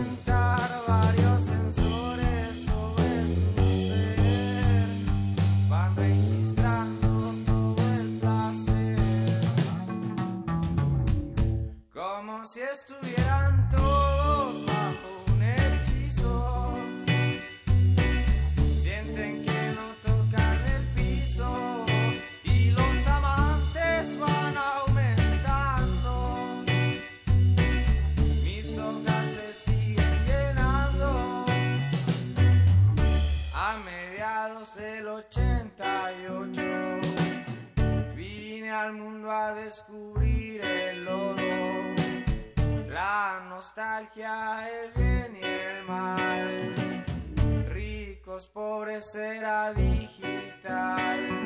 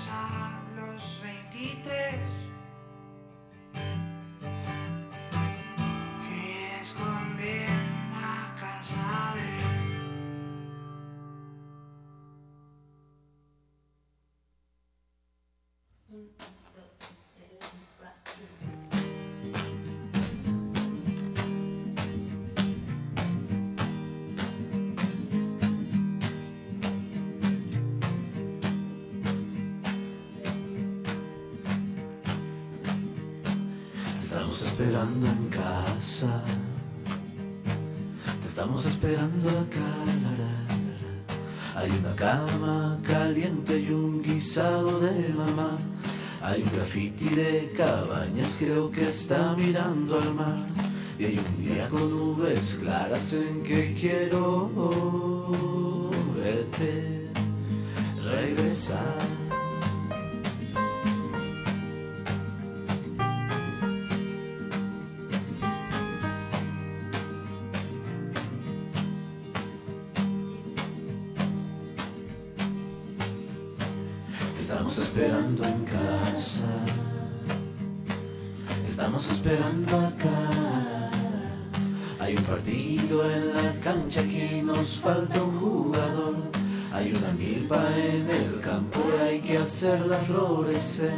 Hay un silencio en el patio en donde quiero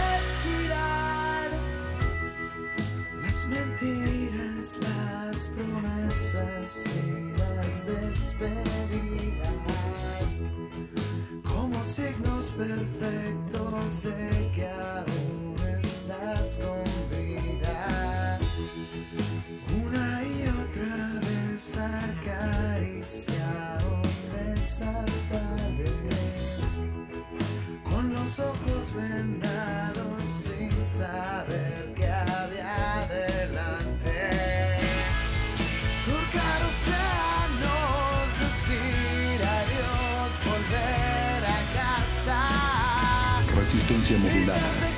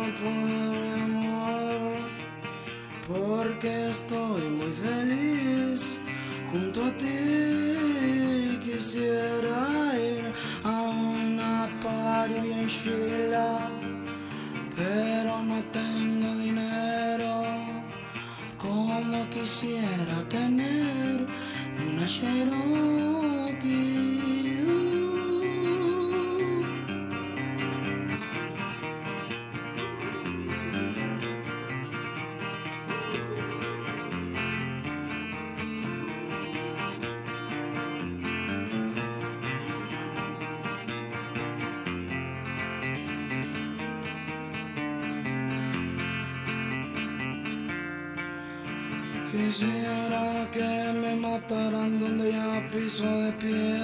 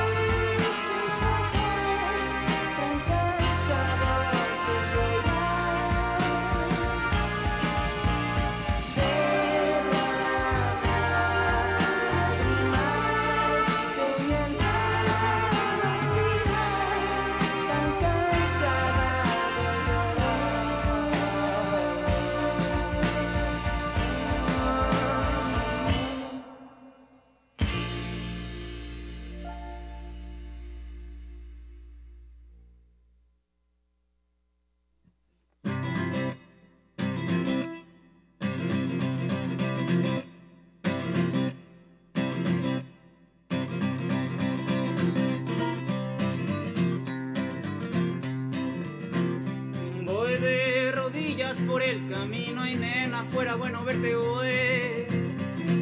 Voy de rodillas por el camino y nena, fuera bueno verte hoy. Hoy, hoy, hoy, hoy, hoy.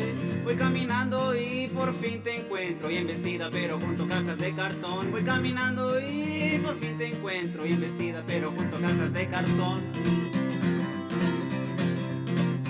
Bueno, las farolas no están quietas, las estrellas van tristes de latón. Las farolas no están quietas, las estrellas van tristes de latón. Oh, pero si fuera mirando los buzones, fueron mal perdedor. Y si fuera negando las visiones, fueron mal soñador. Mirando el teléfono todo el día masticando amapolas. Teléfono todo el día masticando amapolas que lamerse el dedo ni ponerlo contra el viento para saber que no te importan las horas ni los cielos. Uh, me dicen que te gustan las historias y tener cosas que contar. Es que hablas tanto de las rosas y escuchas con oídos de metal?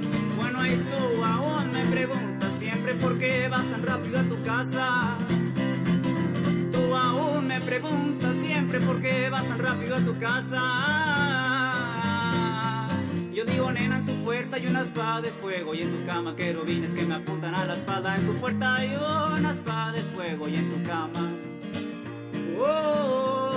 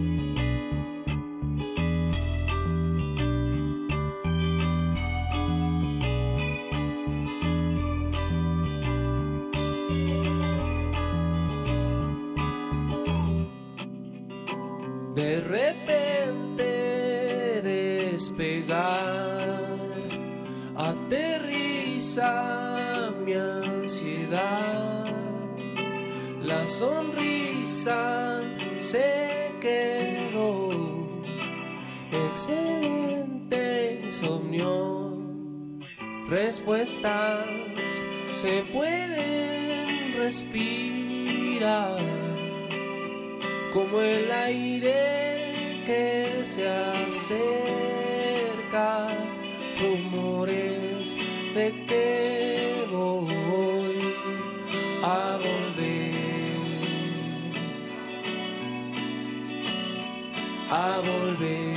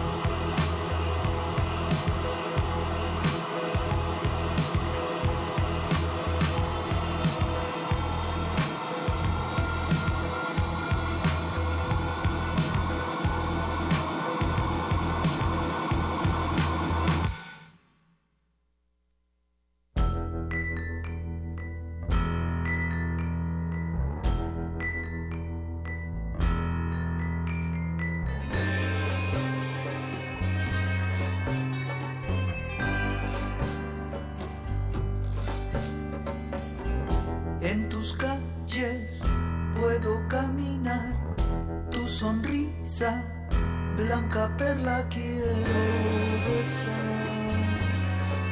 tu risa bajo el mar, tus palmeras psicodélicas de tu brisa, respiro dicha quiero tocar la noche tropical.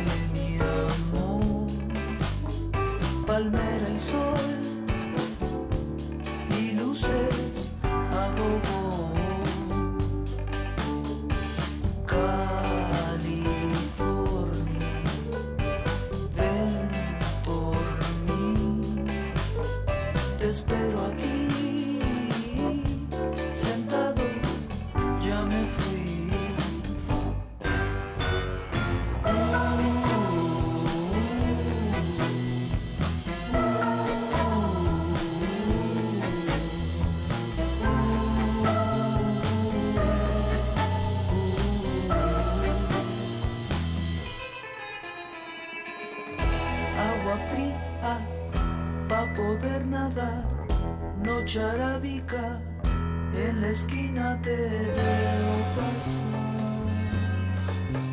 te dejas para soñar. Hoy te extraño, casi igual que ayer, solo espero que podamos volver a ver la brisa bajo el mar.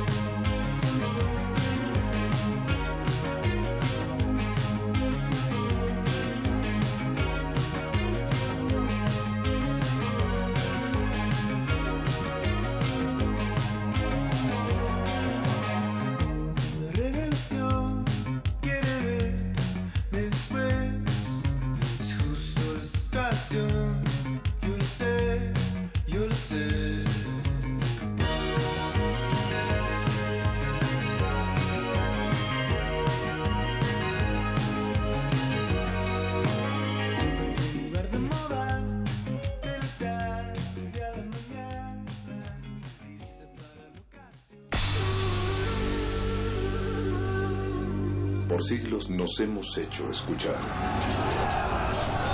Nacimos como parte de esa inmensa mayoría.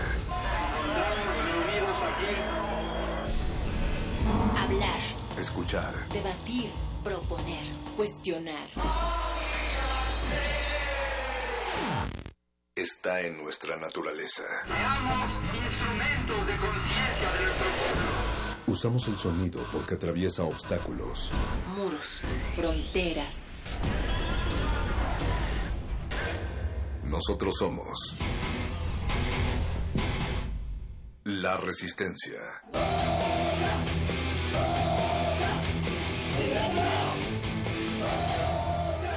Resistencia modulada.